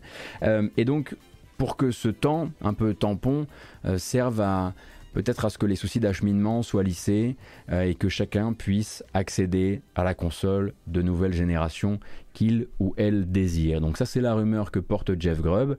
Euh, je vous rappelle qu'on est le 29 avril et que le 4 mai c'est très bientôt. donc quoi qu'il arrive, on devrait voir, on devrait voir le jeu apparaître dans quelques jours. Est-ce qu'ils officialiseront tout ça dès à présent? Je ne euh, sais pas. Euh, et c'est bizarre parce qu'on se retrouve dans une situation un peu particulière où ça peut faire l'objet d'une news. Euh, puisque quand moi je vous parle du fait que la PS5 se vend bien plus que les autres PlayStation, que son démarrage est canon, et que vous, vous êtes dans la situation où vous dites Ah, elle est déjà lancée la, la next gen, et on est vraiment sur un décalage immense parce que la demande est immense et l'offre n'arrive pas à suivre, mais les consoles sont là cependant. Il serait bien pour l'un des premiers studios, on va dire gros studios mondiaux, euh, le gros éditeur mondiaux en l'occurrence euh, euh, Electronic Arts, de ne pas faire partie des seuls qui diront merde au problème d'acheminement, puisque ça pourrait mal se refléter point, sur eux d'un point de vue de l'image la discussion sur l'acheminement des, consoles et la disponibilité des consoles next-gen est tellement explosive à l'heure actuelle que communiquer en disant au fait nous on laisse tout le parc des autres derrière alors qu'on sait qu'il y a encore plein de gens qui sont quelque part piégés et ceux contre leur volonté et ceux contre le fait qu'ils ont les économies et qu'ils veulent juste maintenant la console ça peut être effectivement voilà le premier qui fera ça euh, j'imagine euh, essuiera un peu les plâtres pour les autres mais effectivement, comme le dit Cassim, si vous regardez les choses de manière beaucoup plus euh, large et beaucoup plus liée au reste de l'histoire du jeu vidéo, trois ans après, euh, après l'annonce de, c'est quoi, trois ans après, la sortie? Non, trois ans après l'annonce de la nouvelle, euh, génération, voilà, un éditeur semblerait être prêt à se lancer uniquement dans la nouvelle génération. Ça sortirait l'année prochaine, a priori, Star Wars Jedi 2.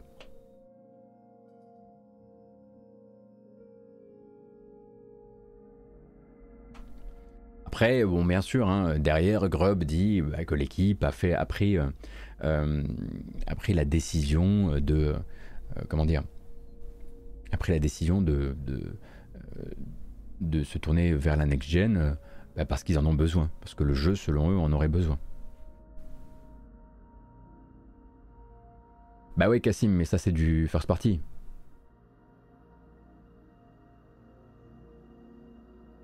Désolé pour la déformation professionnelle, mais Focus, bien plus petit qu'Electronic Arts, euphémisme, veut lancer Plague Tale Requiem sur PS5, Xbox Series et PC uniquement pour 2022. Ah c'est vrai Taleb, j'avais complètement oublié. Euh, plus petit qui est, bien sûr, mais du coup l'exposition à ce genre de, à ce genre de, comment dire, de backlash, sans offense évidemment, est un petit peu plus light que celle d'un jeu Star Wars disant euh, fuck la old gen. Je peux m'exprimer ainsi, pardon.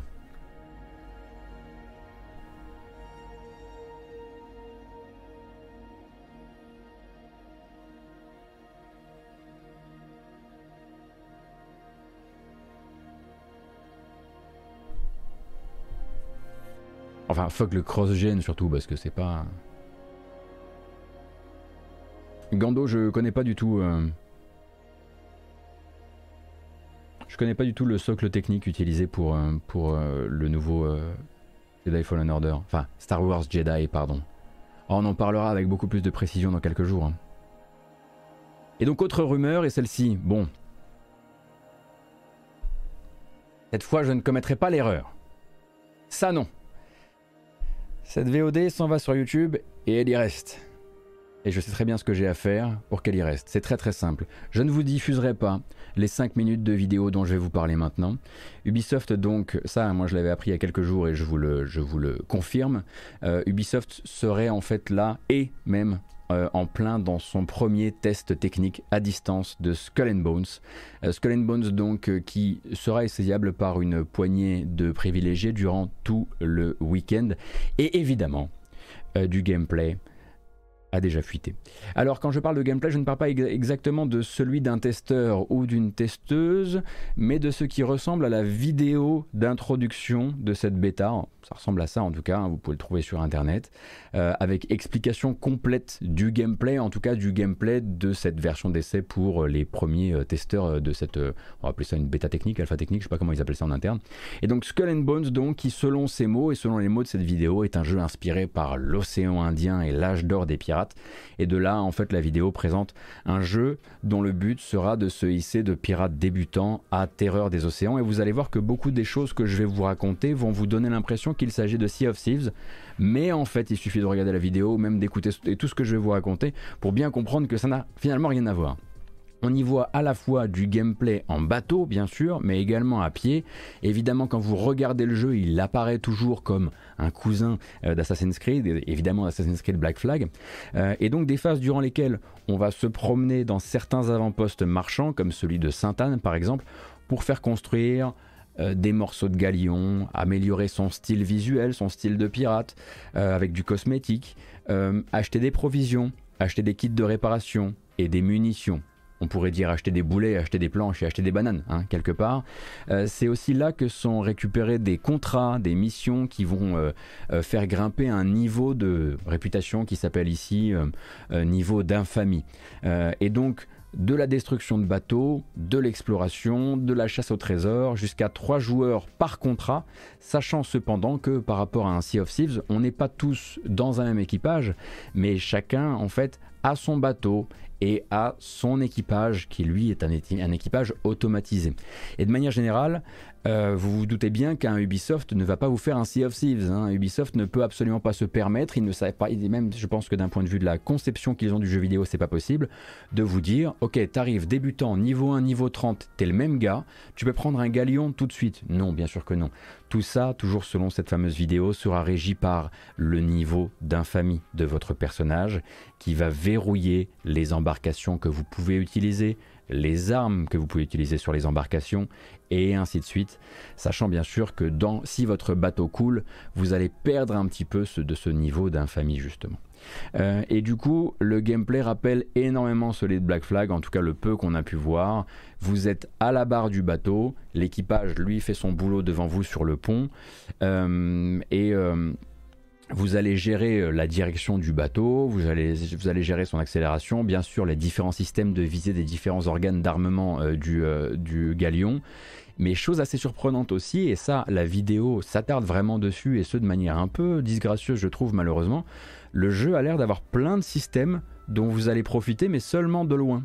C'est-à-dire que vous, vous, avez cette vue donc avec la barre devant vous, vous voyez le, pont du bateau et donc la récolte de bois par exemple, les réparations, la distribution de bouffe euh, à, vos, euh, à, vos à votre équipage, les actions d'exploration, elles s'ordonnent de, de, fait dans, dans, cette, dans, cette, posture absolument euh, immobile, via des menus. Et quelque part, en fait, c'est, en fait, vous vous êtes dans votre bateau et on voit vraiment la, la caméra qui regarde un arbre et puis il y a une icône récoltée. Alors on appuie et puis ça récolte du bois et le bois rentre euh, automatiquement dans le bateau. On est finalement très très loin d'un Sea of Thieves qui va vous demander de collaborer, qui va vous faire aller mettre les planches aux bons endroits euh, ou ce genre de choses. En fait, on voit que toute la partie survie, gestion euh, du vaisseau sera pilotée depuis cette même vue avec des menus radio. Euh, donner régulièrement euh, de la bouffe et à boire euh, à vos pirates. réparer, voilà. Hein. on ouvre le menu radial, sélection, réparer. récolter, voilà, ici du minerai sur cette rive, ici du bois et ce genre de choses. Alors cependant, à côté de ça, ça a l'air assez réel quand même. Hein. Skull and Bones est maintenant arrivé à un stade où Ubisoft commence les tests avec des joueurs comme celui-ci, donc un test qui lui court du 29 avril au 2 mai prochain. Euh, et donc la mutation finale de ce jeu qui pour rappel est en développement depuis 9 ans maintenant, qui est passé par plein de questions, qui a été d'abord du, du, du, jeu de, du jeu de combat de bateau en arène, où il n'y avait pas du tout euh, de possibilité de poser le pied au sol. Ensuite, ils ont essayé de faire quelque chose de beaucoup, beaucoup plus hybride. Ensuite, ils sont revenus à du retour à uniquement du bateau. Là, c'est un entre-deux. Et finalement, la, vidéo de 5 minutes de présentation que j'ai vue me dit un truc du genre euh, Sea of Thieves si c'était fait par Ubisoft. Et euh, c'était un peu à prévoir. Bien sûr, on sent que les abordages euh, sont toujours automatisés. on sent que les seuls passages à pied ne seront pas des passages où vous gérez les combats. Hein. Donc la partie, a priori, telle que vous pouvez l'imaginer, attaque, esquive d'Assassin's Creed, n'est manifestement pas dans cette formule. Hein. Euh, vous ne serez à pied que quand c'est pacifique et quand vous êtes euh, soit sur une petite visite d'île euh, pour vous la couler douce, soit dans un avant-poste.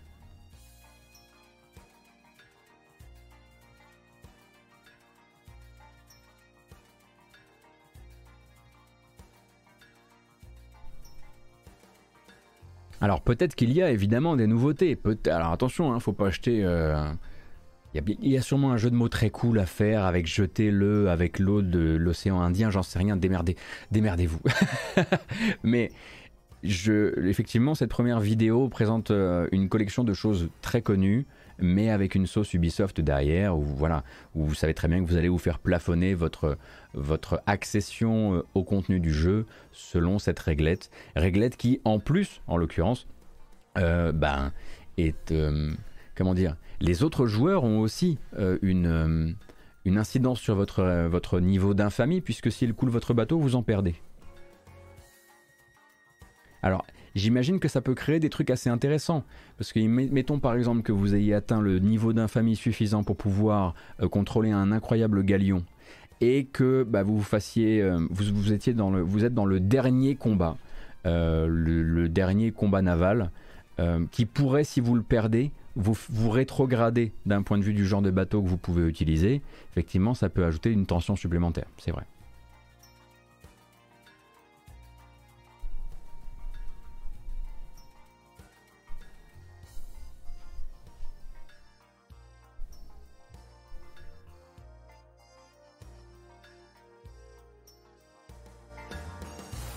Plus tu meurs, moins tu as accès à des choses. Non mais Mister Black Baba, je pense aussi qu'il va y avoir pas mal de contre-mesures par rapport à ça. Je pense que...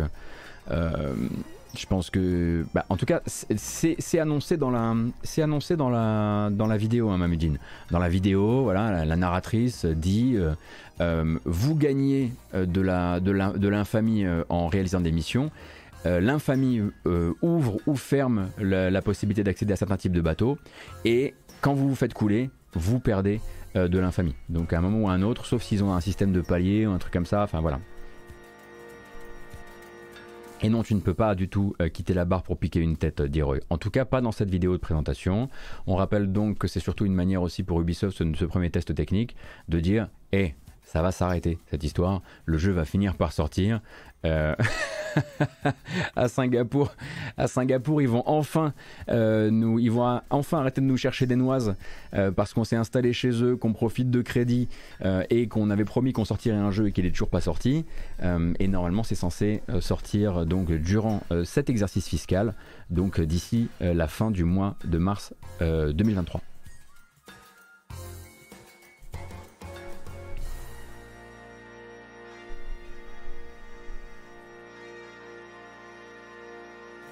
Mais très très hâte d'essayer encore une fois. J'attends, je veux voir.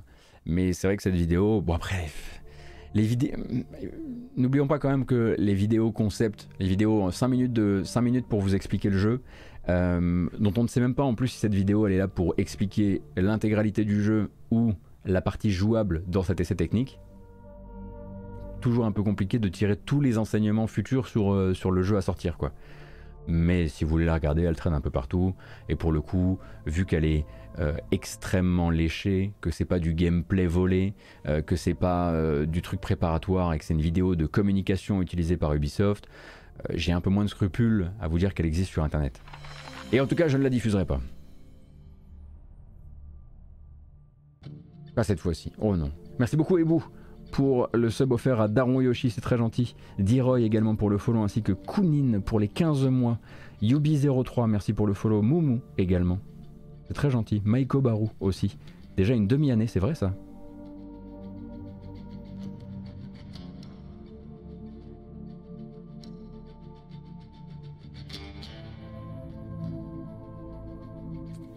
C'est donc terminé pour Ubisoft. Enfin non, c'est pas terminé pour Ubisoft de manière générale, c'est terminé pour Ubisoft aujourd'hui dans la grâce matinale. Euh, et on va parler un petit peu d'Uniqlo, c'est vrai. C'est vrai, Tom Seer. Pile à l'heure. Donc c'est vrai que Naoki Yoshida a donc pris la parole à propos de Final Fantasy XVI dans le Uniqlo Magazine spécial 35 ans de Final Fantasy. Ça ne s'invente pas. Et de la traduction de cette toute petite prise de parole, dedans on pourrait lire beaucoup de choses. Mais avant ça, souvenons-nous d'à quoi est censé ressembler Final Fantasy XVI, parce que ça fait longtemps et qu'on a presque oublié.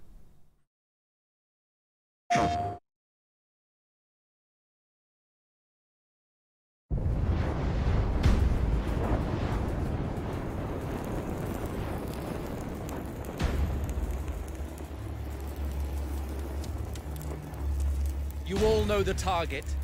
Shiva's dominant. And only the dominant. How do we even know the girl will be among us? Our kind do not question orders, we follow them. Sergeant, let's summon their icon. Icon? That thing's a bloody mountain.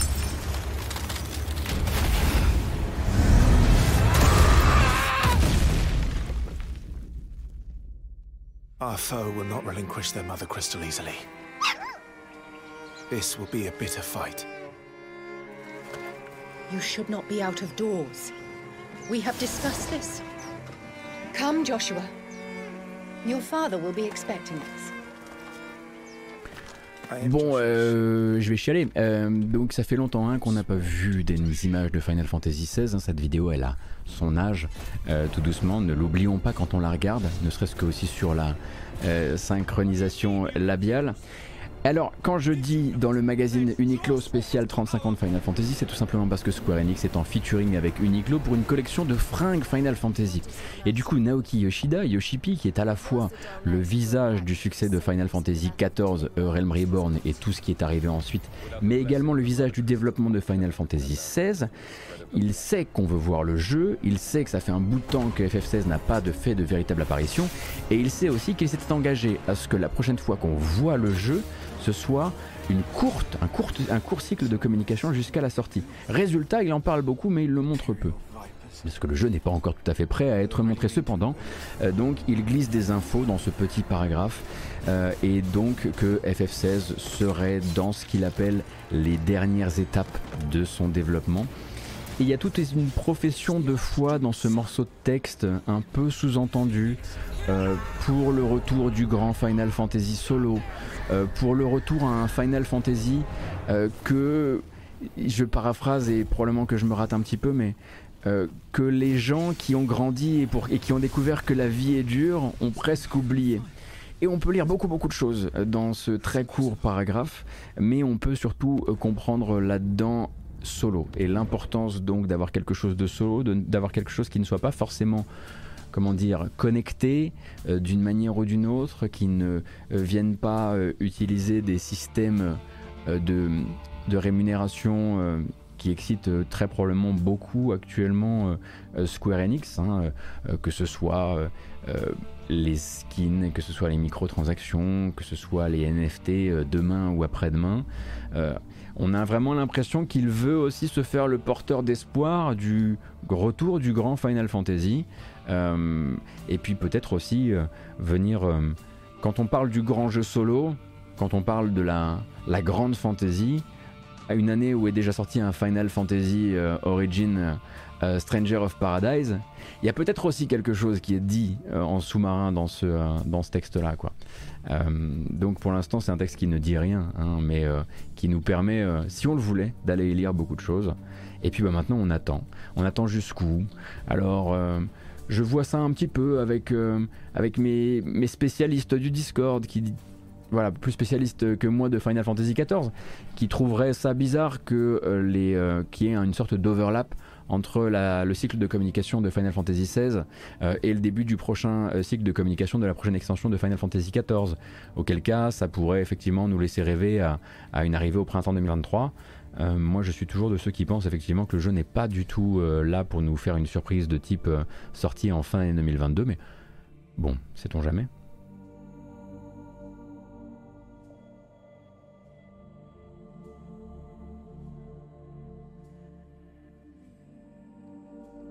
et, FF, et FF7R partie 2 dans tout ça? Oh Oh là là Ça n'existe pas ça mon bon monsieur, c'est comme le DAU. Personne n'a jamais vu FF7R partie 2.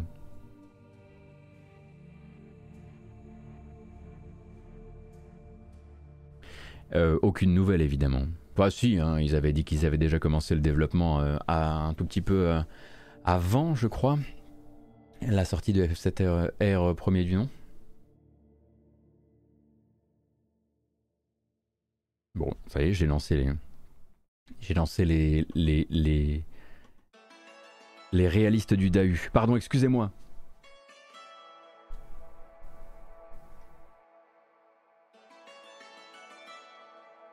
Pas mal, Étienne Dahu. Bravo à vous.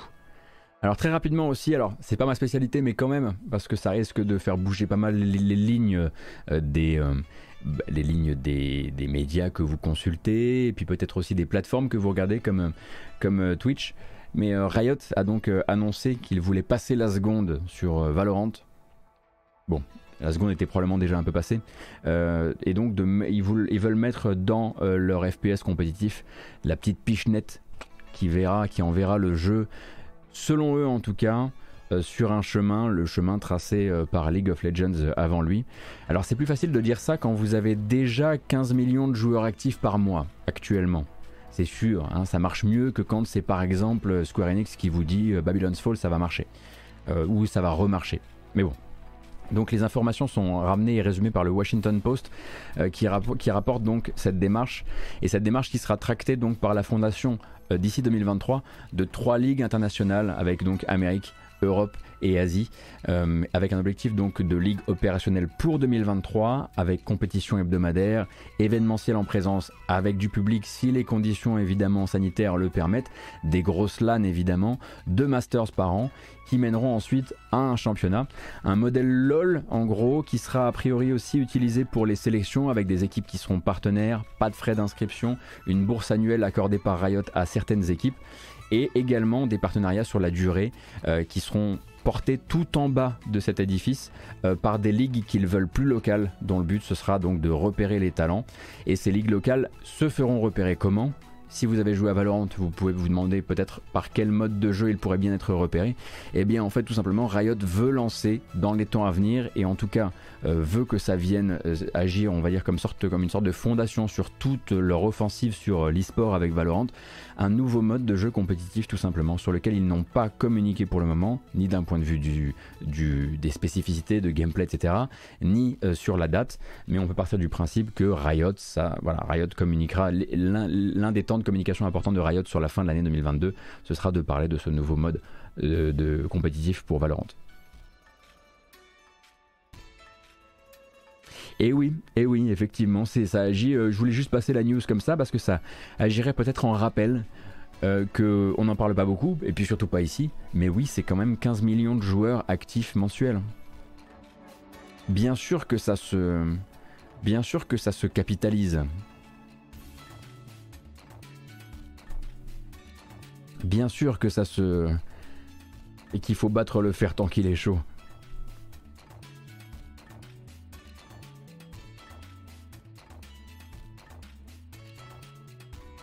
Ah oui, oui, saucisse, que sur Valorant, ouais. Oui, non, c'est pas les utilisateurs, euh, c'est pas les utilisateurs euh, mensuels euh, des, du launcher Riot ou un truc comme ça. Ah, c'est pour ça qu'il est toujours aussi haut hein, dans les, dans les, quand vous regardez les jeux les plus streamés, notamment sur Twitch. Alors on verra un petit peu s'ils arrivent à tirer leur épingle du jeu. Je pense que l'épingle elle est déjà bien bien tiré, mais euh, on pense évidemment à Overwatch. Bisous. Overwatch. Euh, et donc, qu'est-ce que je voulais passer rapidement avant qu'on regarde des bandes annonces? Ah oui, euh, pour information, Stanley Parable, The Stanley Parable Ultra Deluxe s'est lancé mercredi. Et il a réalisé, donc le studio Crows, Crows, Crows, a réalisé en 24 heures 100 000 ventes sur Steam.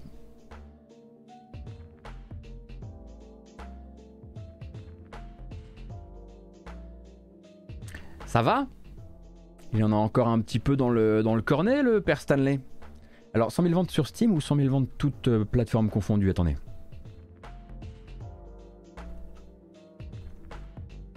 J'ai un doute maintenant.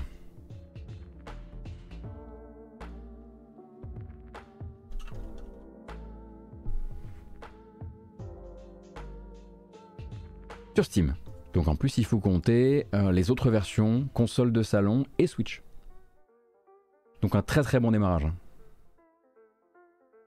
Et c'est bien parce que je pense, en fait, je me suis vraiment posé la question. Je me suis dit, est-ce qu'il y a encore de la place en 2022 pour cette hype autour de Stanley Parable? Est-ce que, euh, avec euh, toutes les sorties, avec tous les jeux à faire, avec le fait qu'on ait vu vraiment des gros comebacks de gros héros du jeu indépendant euh, passer vraiment un petit peu en silence, est-ce que celui-ci avait encore cette aura très particulière? Et a priori, oui, après, bon, oui, son launch trailer était très bien, mais, mais ça fait pas tout, quoi. Et on est effectivement dans un creux en termes de sortie. Quoique Vegabix, quand t'es es intéressé par le jeu indé, t'es pas non plus en train de t'ennuyer.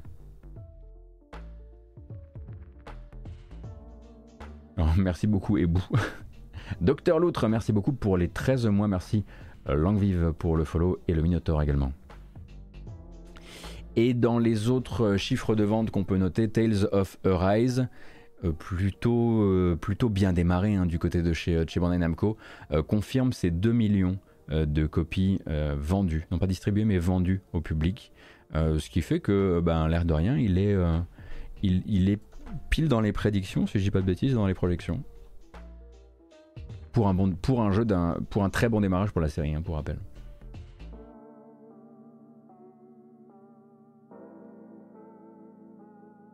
Est-ce que c'est normal que sur Steam, Stanley Parable et la version Deluxe ne soient pas, du même développeur, hein, Gates85 Oui, c'est normal, puisque le duo original s'est séparé et Crows, Crows, Crows est le nouveau studio euh, de, d'un, des deux développeurs de Stanley Parable qui avait envie de continuer, sachant que l'autre s'est éloigné du jeu vidéo euh, dans sa forme traditionnelle.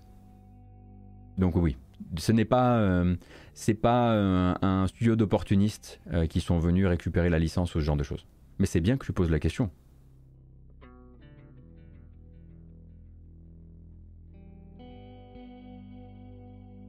Troisième meilleure vente dans Yoshi, derrière Sinfonia et Vesperia, qui étaient à deux, qui sont, ah, qui étaient à la même époque à 2,4 et 2,8 C'est-à-dire, BD Cassos, que si tu as. Je sais pas si tu as fait un jeu comme. Euh, euh, de. Oh zut. Voilà que ça me. Voilà qui m'a. Voilà qui m'échappe. Donnez-moi une seconde. Je vais y arriver, hein. Bougez pas.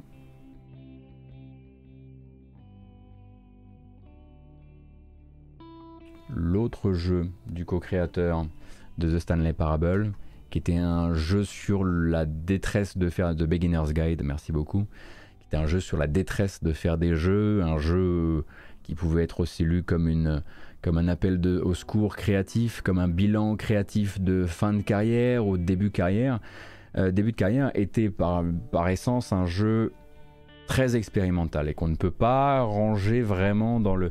C'est-à-dire que c'est pas expérimental comme du. Euh, c'est pas un pas un first person narratif. C'est pas juste ça. C'est first person narratif méta, intrigant, inquiétant, euh, voilà, beaucoup de choses. Une réflexion interactive, ouais. Euh, et de fait, euh, voilà, pas traditionnel pour, du tout. C'est ce que je voulais dire. Et du coup, c'est un jeu qui est détesté par beaucoup de gens et adoré par beaucoup de gens. Hein. There is no game, ça se pose dans le même genre ou pas? Non, pas du tout, un BD Cassos. Après, vous n'êtes pas obligé d'y jouer. Hein. Euh, si un artiste a envie de faire un jeu qui soit, euh, voilà, qui dans lequel il, voilà, c'est son moyen d'expression, euh, un moyen d'expression pour le coup très fort, de choses très très fortes. Hein. Il y a des choses très très fortes qui sont convoyées par par Beginner's Guide. Mais effectivement, le problème, ça a été qu'à un moment, notamment la presse et les gens qui en parlaient, savaient pas trop comment manipuler cette affaire, parce que c'était par l'un des co-créateurs de Stanley Parable, et du coup, ça a créé une véritable, un chaud-froid terrible. Là, pour le coup, vraiment, euh, qui, a pu créer des effets de vraiment de répulsion euh, vis-à-vis du jeu. Voilà donc pour les petits chiffres qui vont bien. En tout cas, très content pour Stanley Parable Ultra Deluxe qui a vendu 100 000 copies en 24 heures sur Steam, comme je le disais. Et c'est sans compter donc les versions console. Ce dit, on va pouvoir se diriger vers excusez-moi, c'est tous ces gros muscles que je me traîne depuis quelques jours, euh, se diriger vers les trailers, mais avant ça, une petite détente, une petite bamboche. Euh, comment ça? Comment ça? Mais où est mon... Mais j'avais prévu un morceau et tout. Mais il est où maintenant? Oh non. Oh c'est terrible. Je l'ai perdu. Je voulais vous faire plaisir et tout. J'ai perdu le jeu, littéralement. Désolé. On va devoir faire avec les moyens du bord. Ça va, les moyens du bord, vous allez voir, ils sont pas mal. Mais bien sûr que je voulais passer le thème de la, bamboche Alexander, mais on va devoir se rabattre sur un juste une autre tuerie récente. C'est pas grave, tout va bien.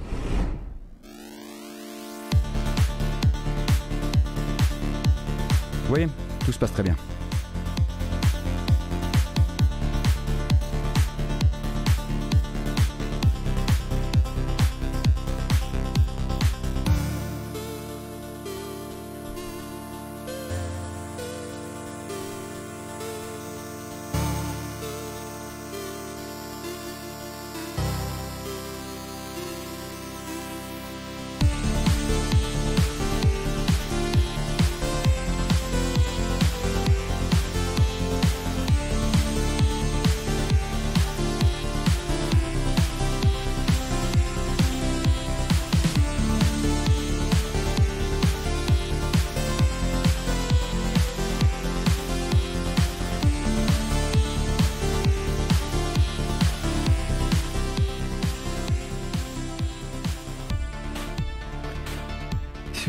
Encore C'est pas possible ça. Bon écoutez, c'est le moment où je vais euh, rémunérer la modération en vous prévenant du fait que le test de Rogue Legacy est disponible sur Gamecult. Je paye euh, évidemment Von en lisibilité, en visibilité, quoique la lisibilité, vous verrez, hein, c'est entre vous et son texte. Et ça vient de sortir sur Gamecult, il lui a mis 8 sur 10 donc à Rogue Legacy 2. Euh, merci beaucoup à toutes et à tous d'être présents et présents pour ce vendredi, donc cette grâce matinale, dernier point news euh, actu jeux vidéo donc de cette, euh, cette semaine. J'espère que ça vous plaît en tout cas, moi ça me fait très plaisir d'être avec vous, d'autant qu'il y avait pas mal de trucs à, à, voir et je suis très content de certains des, certains des trailers que je vais vous montrer juste après. Et sinon, qu'est-ce que je peux vous dire? Ah oui, bah, je tiens évidemment à remercier les gens qui ont décidé de suivre la chaîne. N'hésitez pas hein, si vous voulez repasser la prochaine fois et avoir comment on peut dire ça? Tout le meilleur de l'actualité du jeu vidéo, un truc comme ça, j'imagine. Euh, et merci également pour euh, les subs, merci pour les gens qui ont décidé de claquer leur Amazon Prime, ça fait très plaisir. Et merci pour les passages sur Utip aussi, euh, puisque j'ai vu qu'il y avait encore quelques personnes aujourd'hui qui avaient décidé de faire la bascule direction Utip. C'est trop bien, merci. et bah, c'est bon, c'est fini. C'est toi maintenant. et ben c'est parti pour regarder des bandes annonces. Et puis, ah, sinon, ça c'est la BO de Run the World in Between, c'est un jeu français qui est super. Euh, j'ai pas pris d'argent, mais je vous dis quand même d'y jouer. Euh, sinon, écoutez juste la BO si, vous, si ça vous plaît, que c'est pas votre style de jeu, les Die Retry. Euh, la BO de Thomas Barandon est disponible sur les plateformes d'écoute légale, tout ça, tout ça. En revanche, on fait plus la fête. La bamboche, c'est terminé. Voilà, à un moment, il faut s'arrêter. C'est comme ça.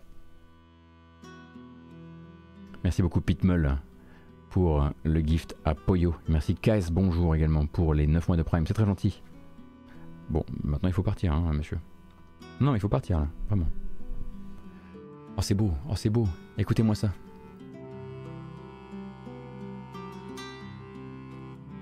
Les, les doux sentiments. Alors, les sorties. Écoutez, d'abord il faut que vous sachiez quelque chose. Oui, c'est vrai, Aujourd'hui, c'est la sortie de ce don sur Utip, merci beaucoup à toi, merci beaucoup pour les 6 euros, ça fait très plaisir. Merci également Polak pour les 16 mois d'abonnement. Aujourd'hui, c'est la sortie de Nintendo Switch Sports. Que ça ne vous détourne pas des autres sorties de jeux de sport de ce, de ce week-end.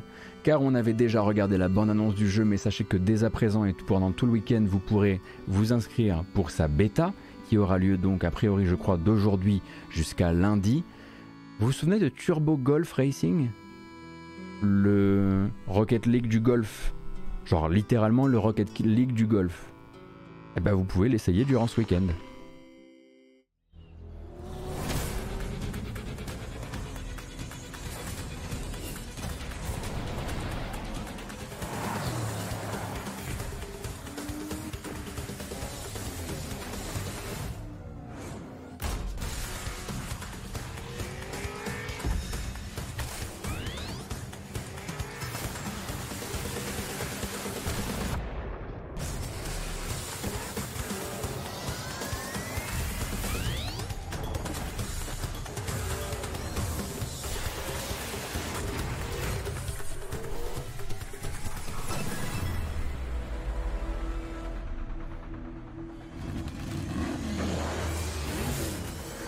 Si vous posiez la question, Turbo Golf Racing n'est pas du tout développé par les développeurs de euh, Rocket League mais puisque les petites voitures télécommandées et les, les ambiances visuelles esthétiques ne sont pas sous brevet, euh, eh bien ils ont simplement décidé de faire le leur. J'imagine que ça leur vaudra très probablement des, des sauts de merde, hein, évidemment, de la, euh, de la communauté des fans ou des gens qui, veulent, qui ont juste besoin de hurler plagiat à chaque fois.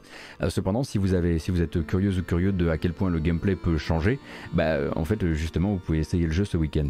Moi, j'essaierai de participer un peu à la bêta durant le week-end parce que je suis curieux et que déjà de base, j'aime bien les jeux de golf. C'est mon truc, je sais pas pourquoi. et que je me dis tiens, si le truc marche, ce pourrait être, euh, voilà, le grand jeu de cette chaîne, qui sait. c'est quoi ton, c'est quoi le grand jeu de ta chaîne? C'est quoi ce qui a vraiment fait connaître ta chaîne? C'est Turbo Golf Racing. Merci beaucoup à Staricano pour les 8 mois. Sachez également qu'est sorti un jeu que je vais devoir voilà, réserver quand même à une clientèle très particulière, mais je sais que cette clientèle, quand elle va voir le jeu, elle va perdre sa merde, comme disent euh, nos amis américains. Euh, il faut quand même que vous ayez un goût prononcé pour euh, la géométrie et la topologie. Déjà, c'est bon, ça, ça crée une niche de gens. Mais si vous aimez ces deux sujets, si vous êtes branché mat de manière générale, je pense que Tandis, T-A-N-D-I-S, est fait pour vous. En tout cas, moi, il m'éclate la tronche d'un point de vue esthétique, véritablement.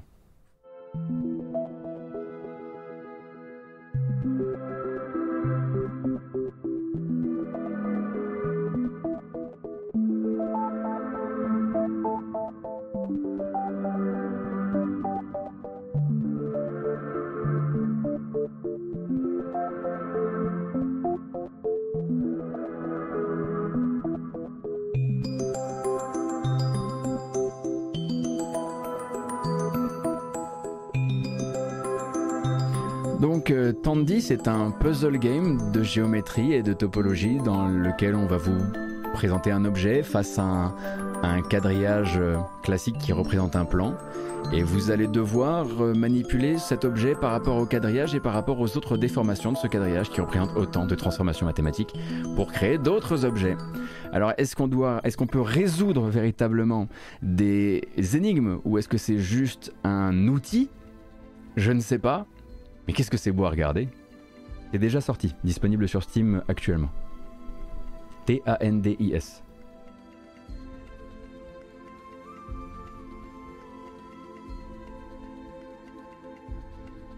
Alors moi je vous explique, je me suis fait, je me suis fait vraiment aider de mon... C'est ma femme hein, qui m'a expliqué. j'ai voilà, j'ai montré le truc, j'ai dit ça, c'est tu peux m'aider à expliquer aux gens parce que sinon je vais encore passer pour une voilà. Euh, voilà. L'arrivée le 10 mai prochain euh, des versions euh, PS5 et Xbox Series de This War of Mine, The Final Cut, c'est pas vraiment un événement.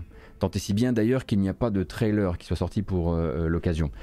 cependant, This War of Mine, The Final Cut, c'est aussi l'arrivée de This War of Mine dans le Game Pass. C'est ça que je voulais que vous notiez éventuellement, arriver le 10 mai prochain dans le Game Pass de l'incroyable jeu de comment on peut dire ça Ouais, un jeu de survie, jeu de gestion, jeu de survie, euh, et tant d'autres choses.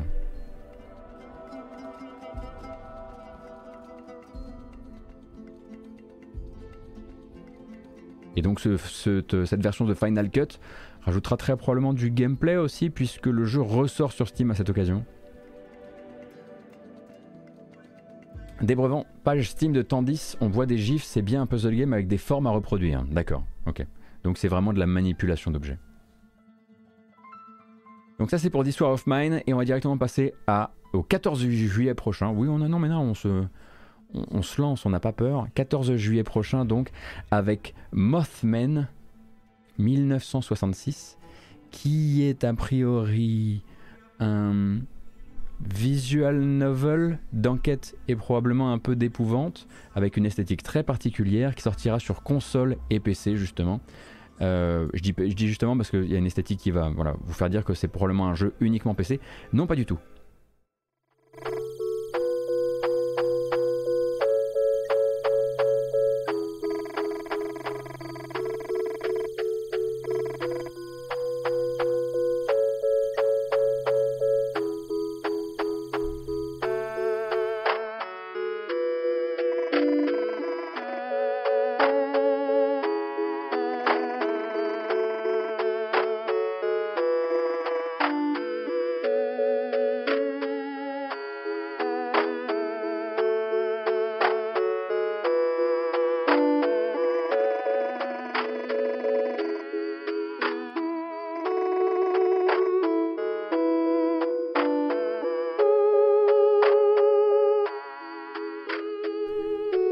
Ben là, faut aimer euh, l'expérience totale, hein.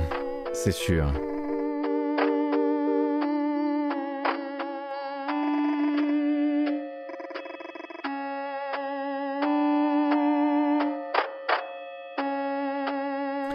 Allez, je ne pas vous faire trop mal avec Mothman. Donc effectivement, les hommes mythes 1966. Alors on peut embrayer directement sur la suite, l'arrivée cet été sur console PlayStation d'un certain Exo One.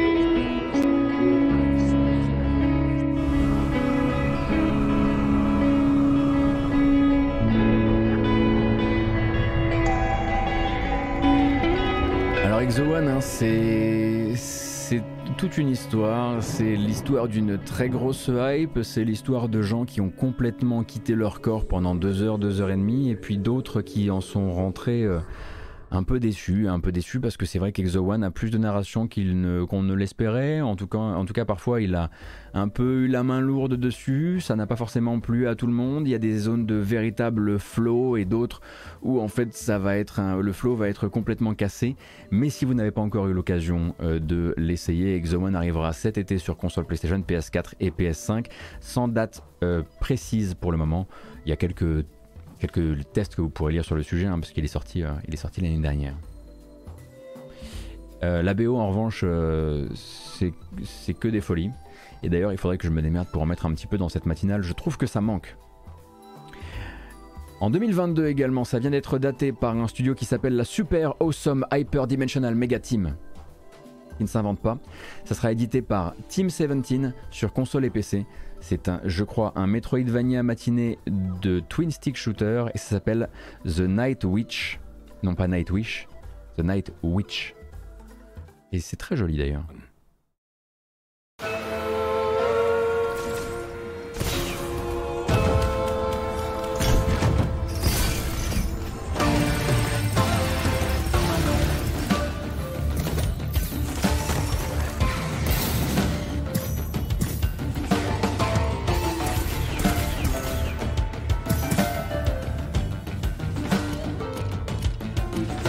Attendez quoi? Qu'est-ce que c'est que ça encore?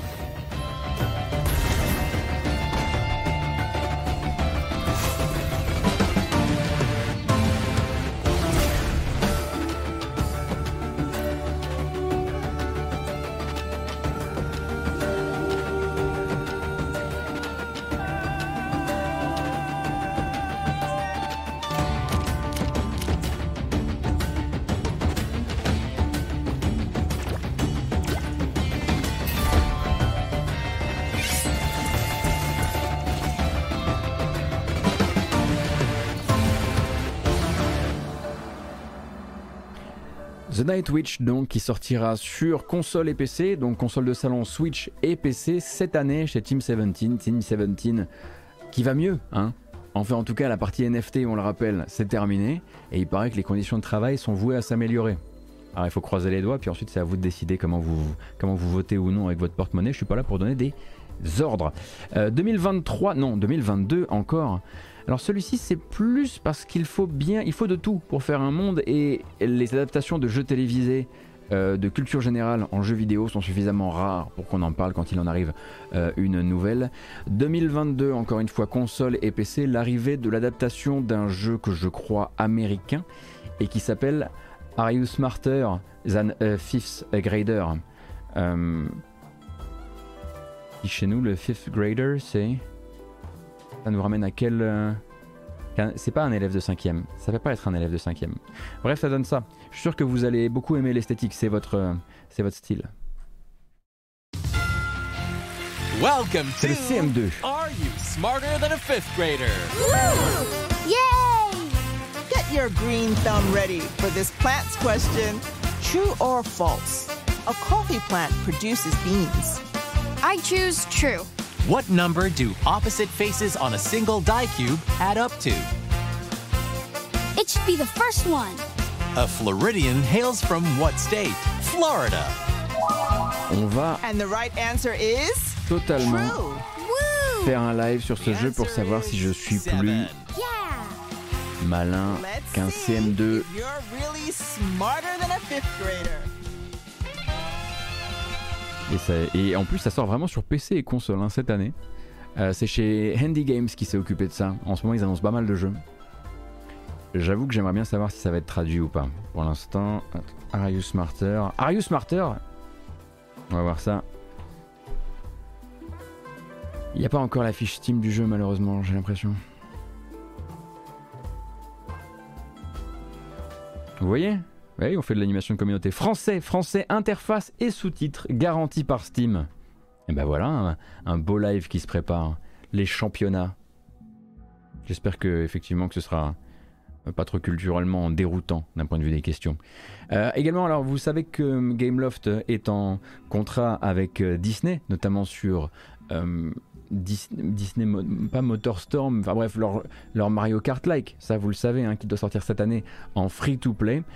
et ce ne sera pas le seul jeu Gameloft signé avec Disney dans les temps à venir, puisqu'en 2023 arrivera Disney Dreamlight Valley, qui est le Stardew Valley Disney de Gameloft, qui monte en gamme en ce moment, hein, pas mal, avec euh, là-dedans tout ce que vous pouvez imaginer d'un Stardew Valley-like sur console, PC et mobile évidemment pour l'année prochaine.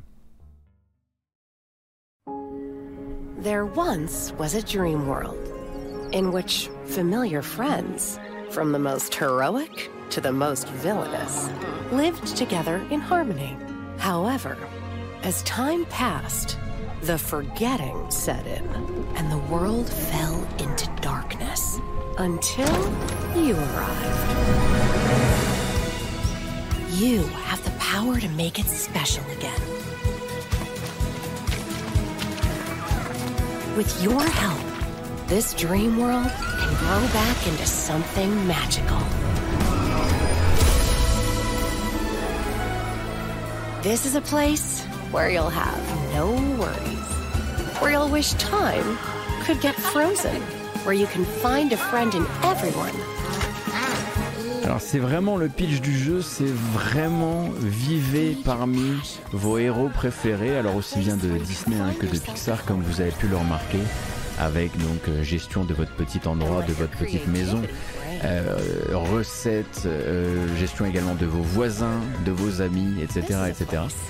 Et je pense que Gameloft a dû prendre un, bon galon hein, quand même pour se retrouver à travailler à la fois sur le Mario Kart de Disney en free-to-play et le Stardew Valley de Disney en free-to-play également. après, évidemment, je ne serai malheureusement pas là, et c'est là que malheureusement je fais mal mon travail, euh, pour étudier avec vous la, comment dire, l'agressivité des mécaniques de financement du jeu. Mais on se tiendra au courant quand même. Parce que sinon, vous allez encore mettre ça dans les pattes de vos gamins sans être prévenus. Et on va se retrouver. Hein Vous ferez pas ça Non, non, non. Vous ferez pas ça Non. Vous allez d'abord regarder comment fonctionnent les timers du jeu avant de. Alors je suis rassuré. Euh, le studio japonais Toy Logic a annoncé très récemment un jeu qui s'appelle Glitch Busters avec une esthétique assez rigolote. Enfin, Glitch Busters double point Stuck on You. Euh, et c'est donc annoncé sans date pour le moment. Euh, on va essayer de comprendre ensemble ce qui se passe. Moi, je, l'ai juste mis parce que j'aimais bien la DA.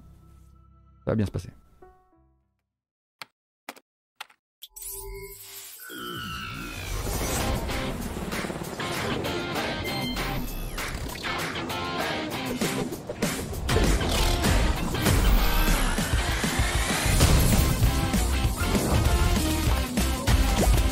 Oui, comme ils sont tout mignons. Personne se doute que derrière il y a des NFT. Non, je plaisante, on sait pas. On sait pas, on sait pas.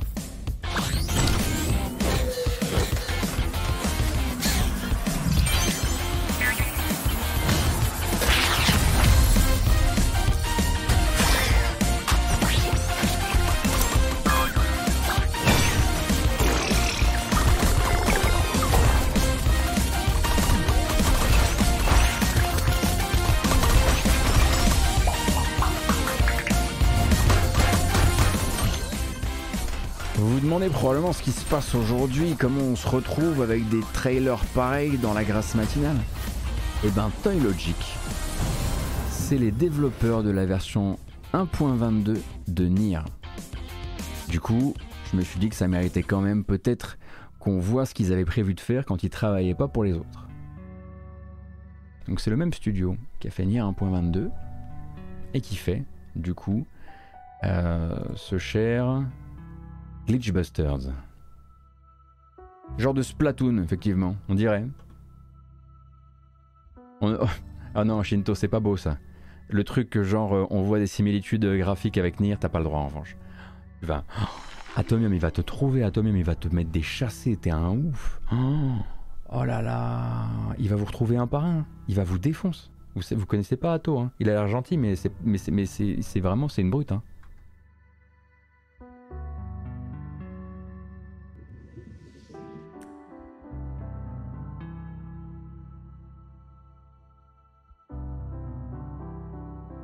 Allez, une petite dernière pour la route.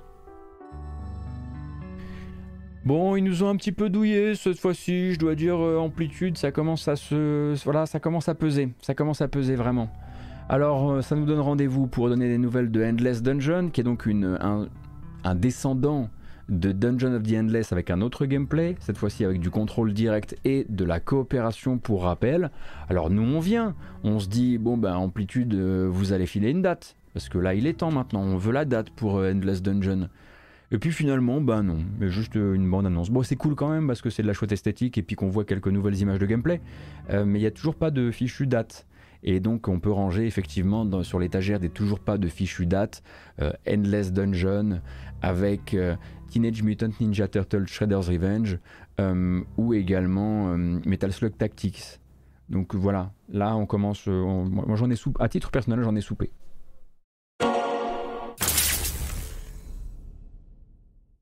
This here tale begins when Bunker figured out that old Bat, well, Bat wasn't coming back. Irrepressible, adaptable, crowd controlling Bat was gone forever. Something got him. But what? She and Bat had faced them all down. Escape lab experiments, frenzied surveillance drones, monster cockroaches. Bat was everything mentor, father figure, and partner, with extra magazine capacity and a louder megaphone.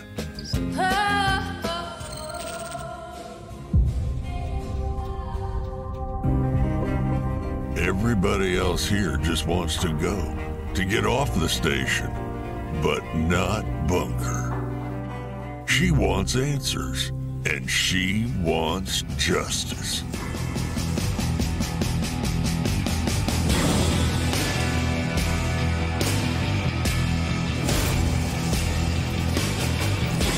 Bunker's job is right there in her name. She's defense and a whole lot of nope. If she's got your back, you can sleep easy.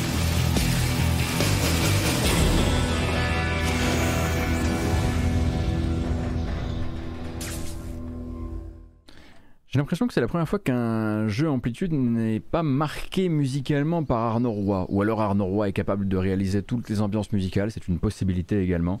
Euh, donc pas de Rift Breaker-like euh, vraiment Alpha Blue Light, il faut vraiment voir ça comme du Tower Defense, mais dans des salles fermées. En gros, le premier euh, le premier euh, Dungeon, of the Endless pardon, te faisait placer des personnages dans des salles et donc tu gérais toi-même tout seul en solo euh, les différents points d'attaque dans des couloirs en allumant des, des, tourelles, en allouant de la puissance électrique à certains matériels ou pas.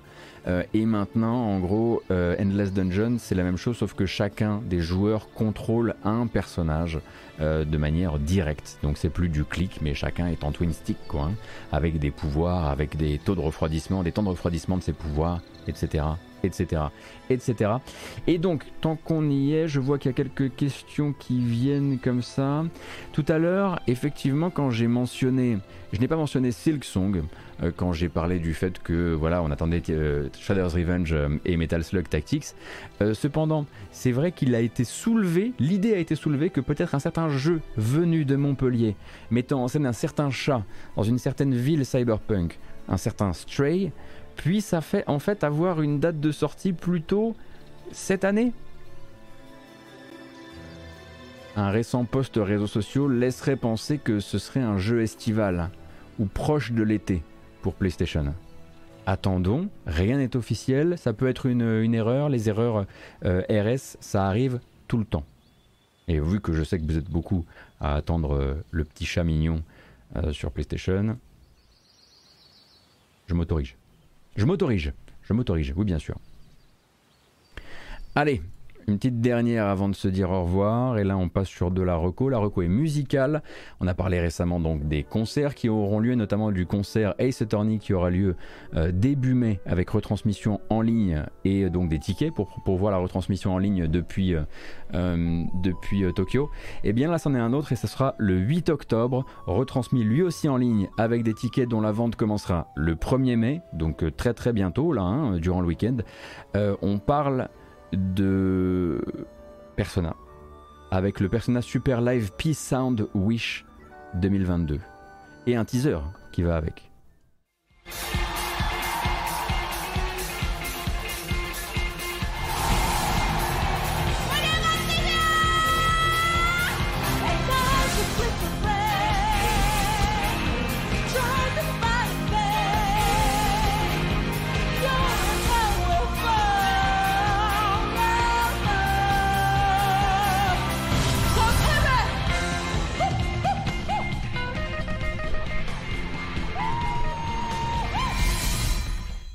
Donc ouverture des ventes des billets le 1er mai. Non, parce qu'on les connaît. On sait où sont les whips du chat.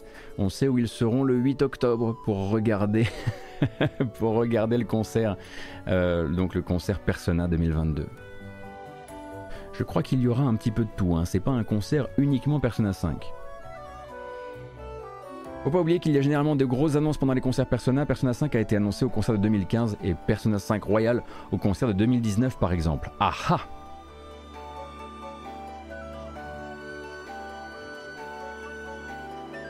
Il y a moyen que ce soit très cool, ouais, clairement. Merci beaucoup Chewbacca pour le follow. Ainsi que Scarpouet pour le reset tout à l'heure.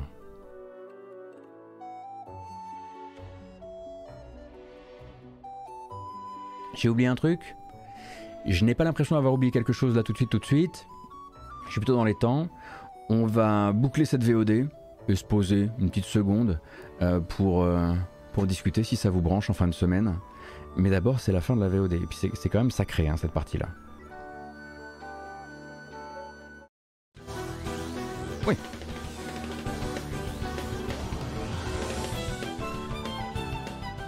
Merci à toutes et à tous et, bien, et bienvenue. Oui, merci à toutes et à tous et bienvenue. Merci à toutes et à tous d'avoir été avec nous euh, cet après-midi pour le dernier point news de la semaine. Avant qu'on ne se retrouve lundi, est-ce qu'il y aura du Nintendo Switch Sports durant le week-end en live? C'est très très possible, c'est très très possible, mais là j'ai encore quelques petites courbatures qui ne viennent pas de Nintendo Switch Sports dont il faut que je me débarrasse. Beaucoup d'eau et ça devrait aller. Euh, je vous rappelle que cette vidéo s'en va sur YouTube avec une version chapitrée comme d'habitude, que vous pourrez vous abonner là-bas euh, si vous voulez euh, rattraper et surtout ne pas rater les prochains points news ainsi que les prochaines découvertes de jeux indépendants. Et une fois que ça arrive sur YouTube, bam il y a une version podcast qui est générée automatiquement, c'est incroyable, c'est magique, euh, et qui apparaît donc sur toutes les plateformes de podcast. Il il vous suffit de chercher la matinale jeu vidéo pour me trouver.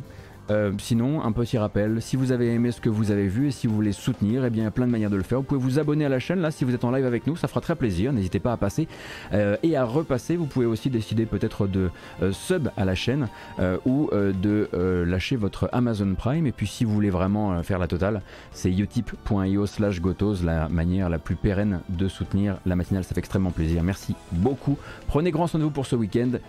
Vous qui êtes en live, on reste ensemble. Ça, c'est juste pour, YouTube. Salut YouTube. À la prochaine.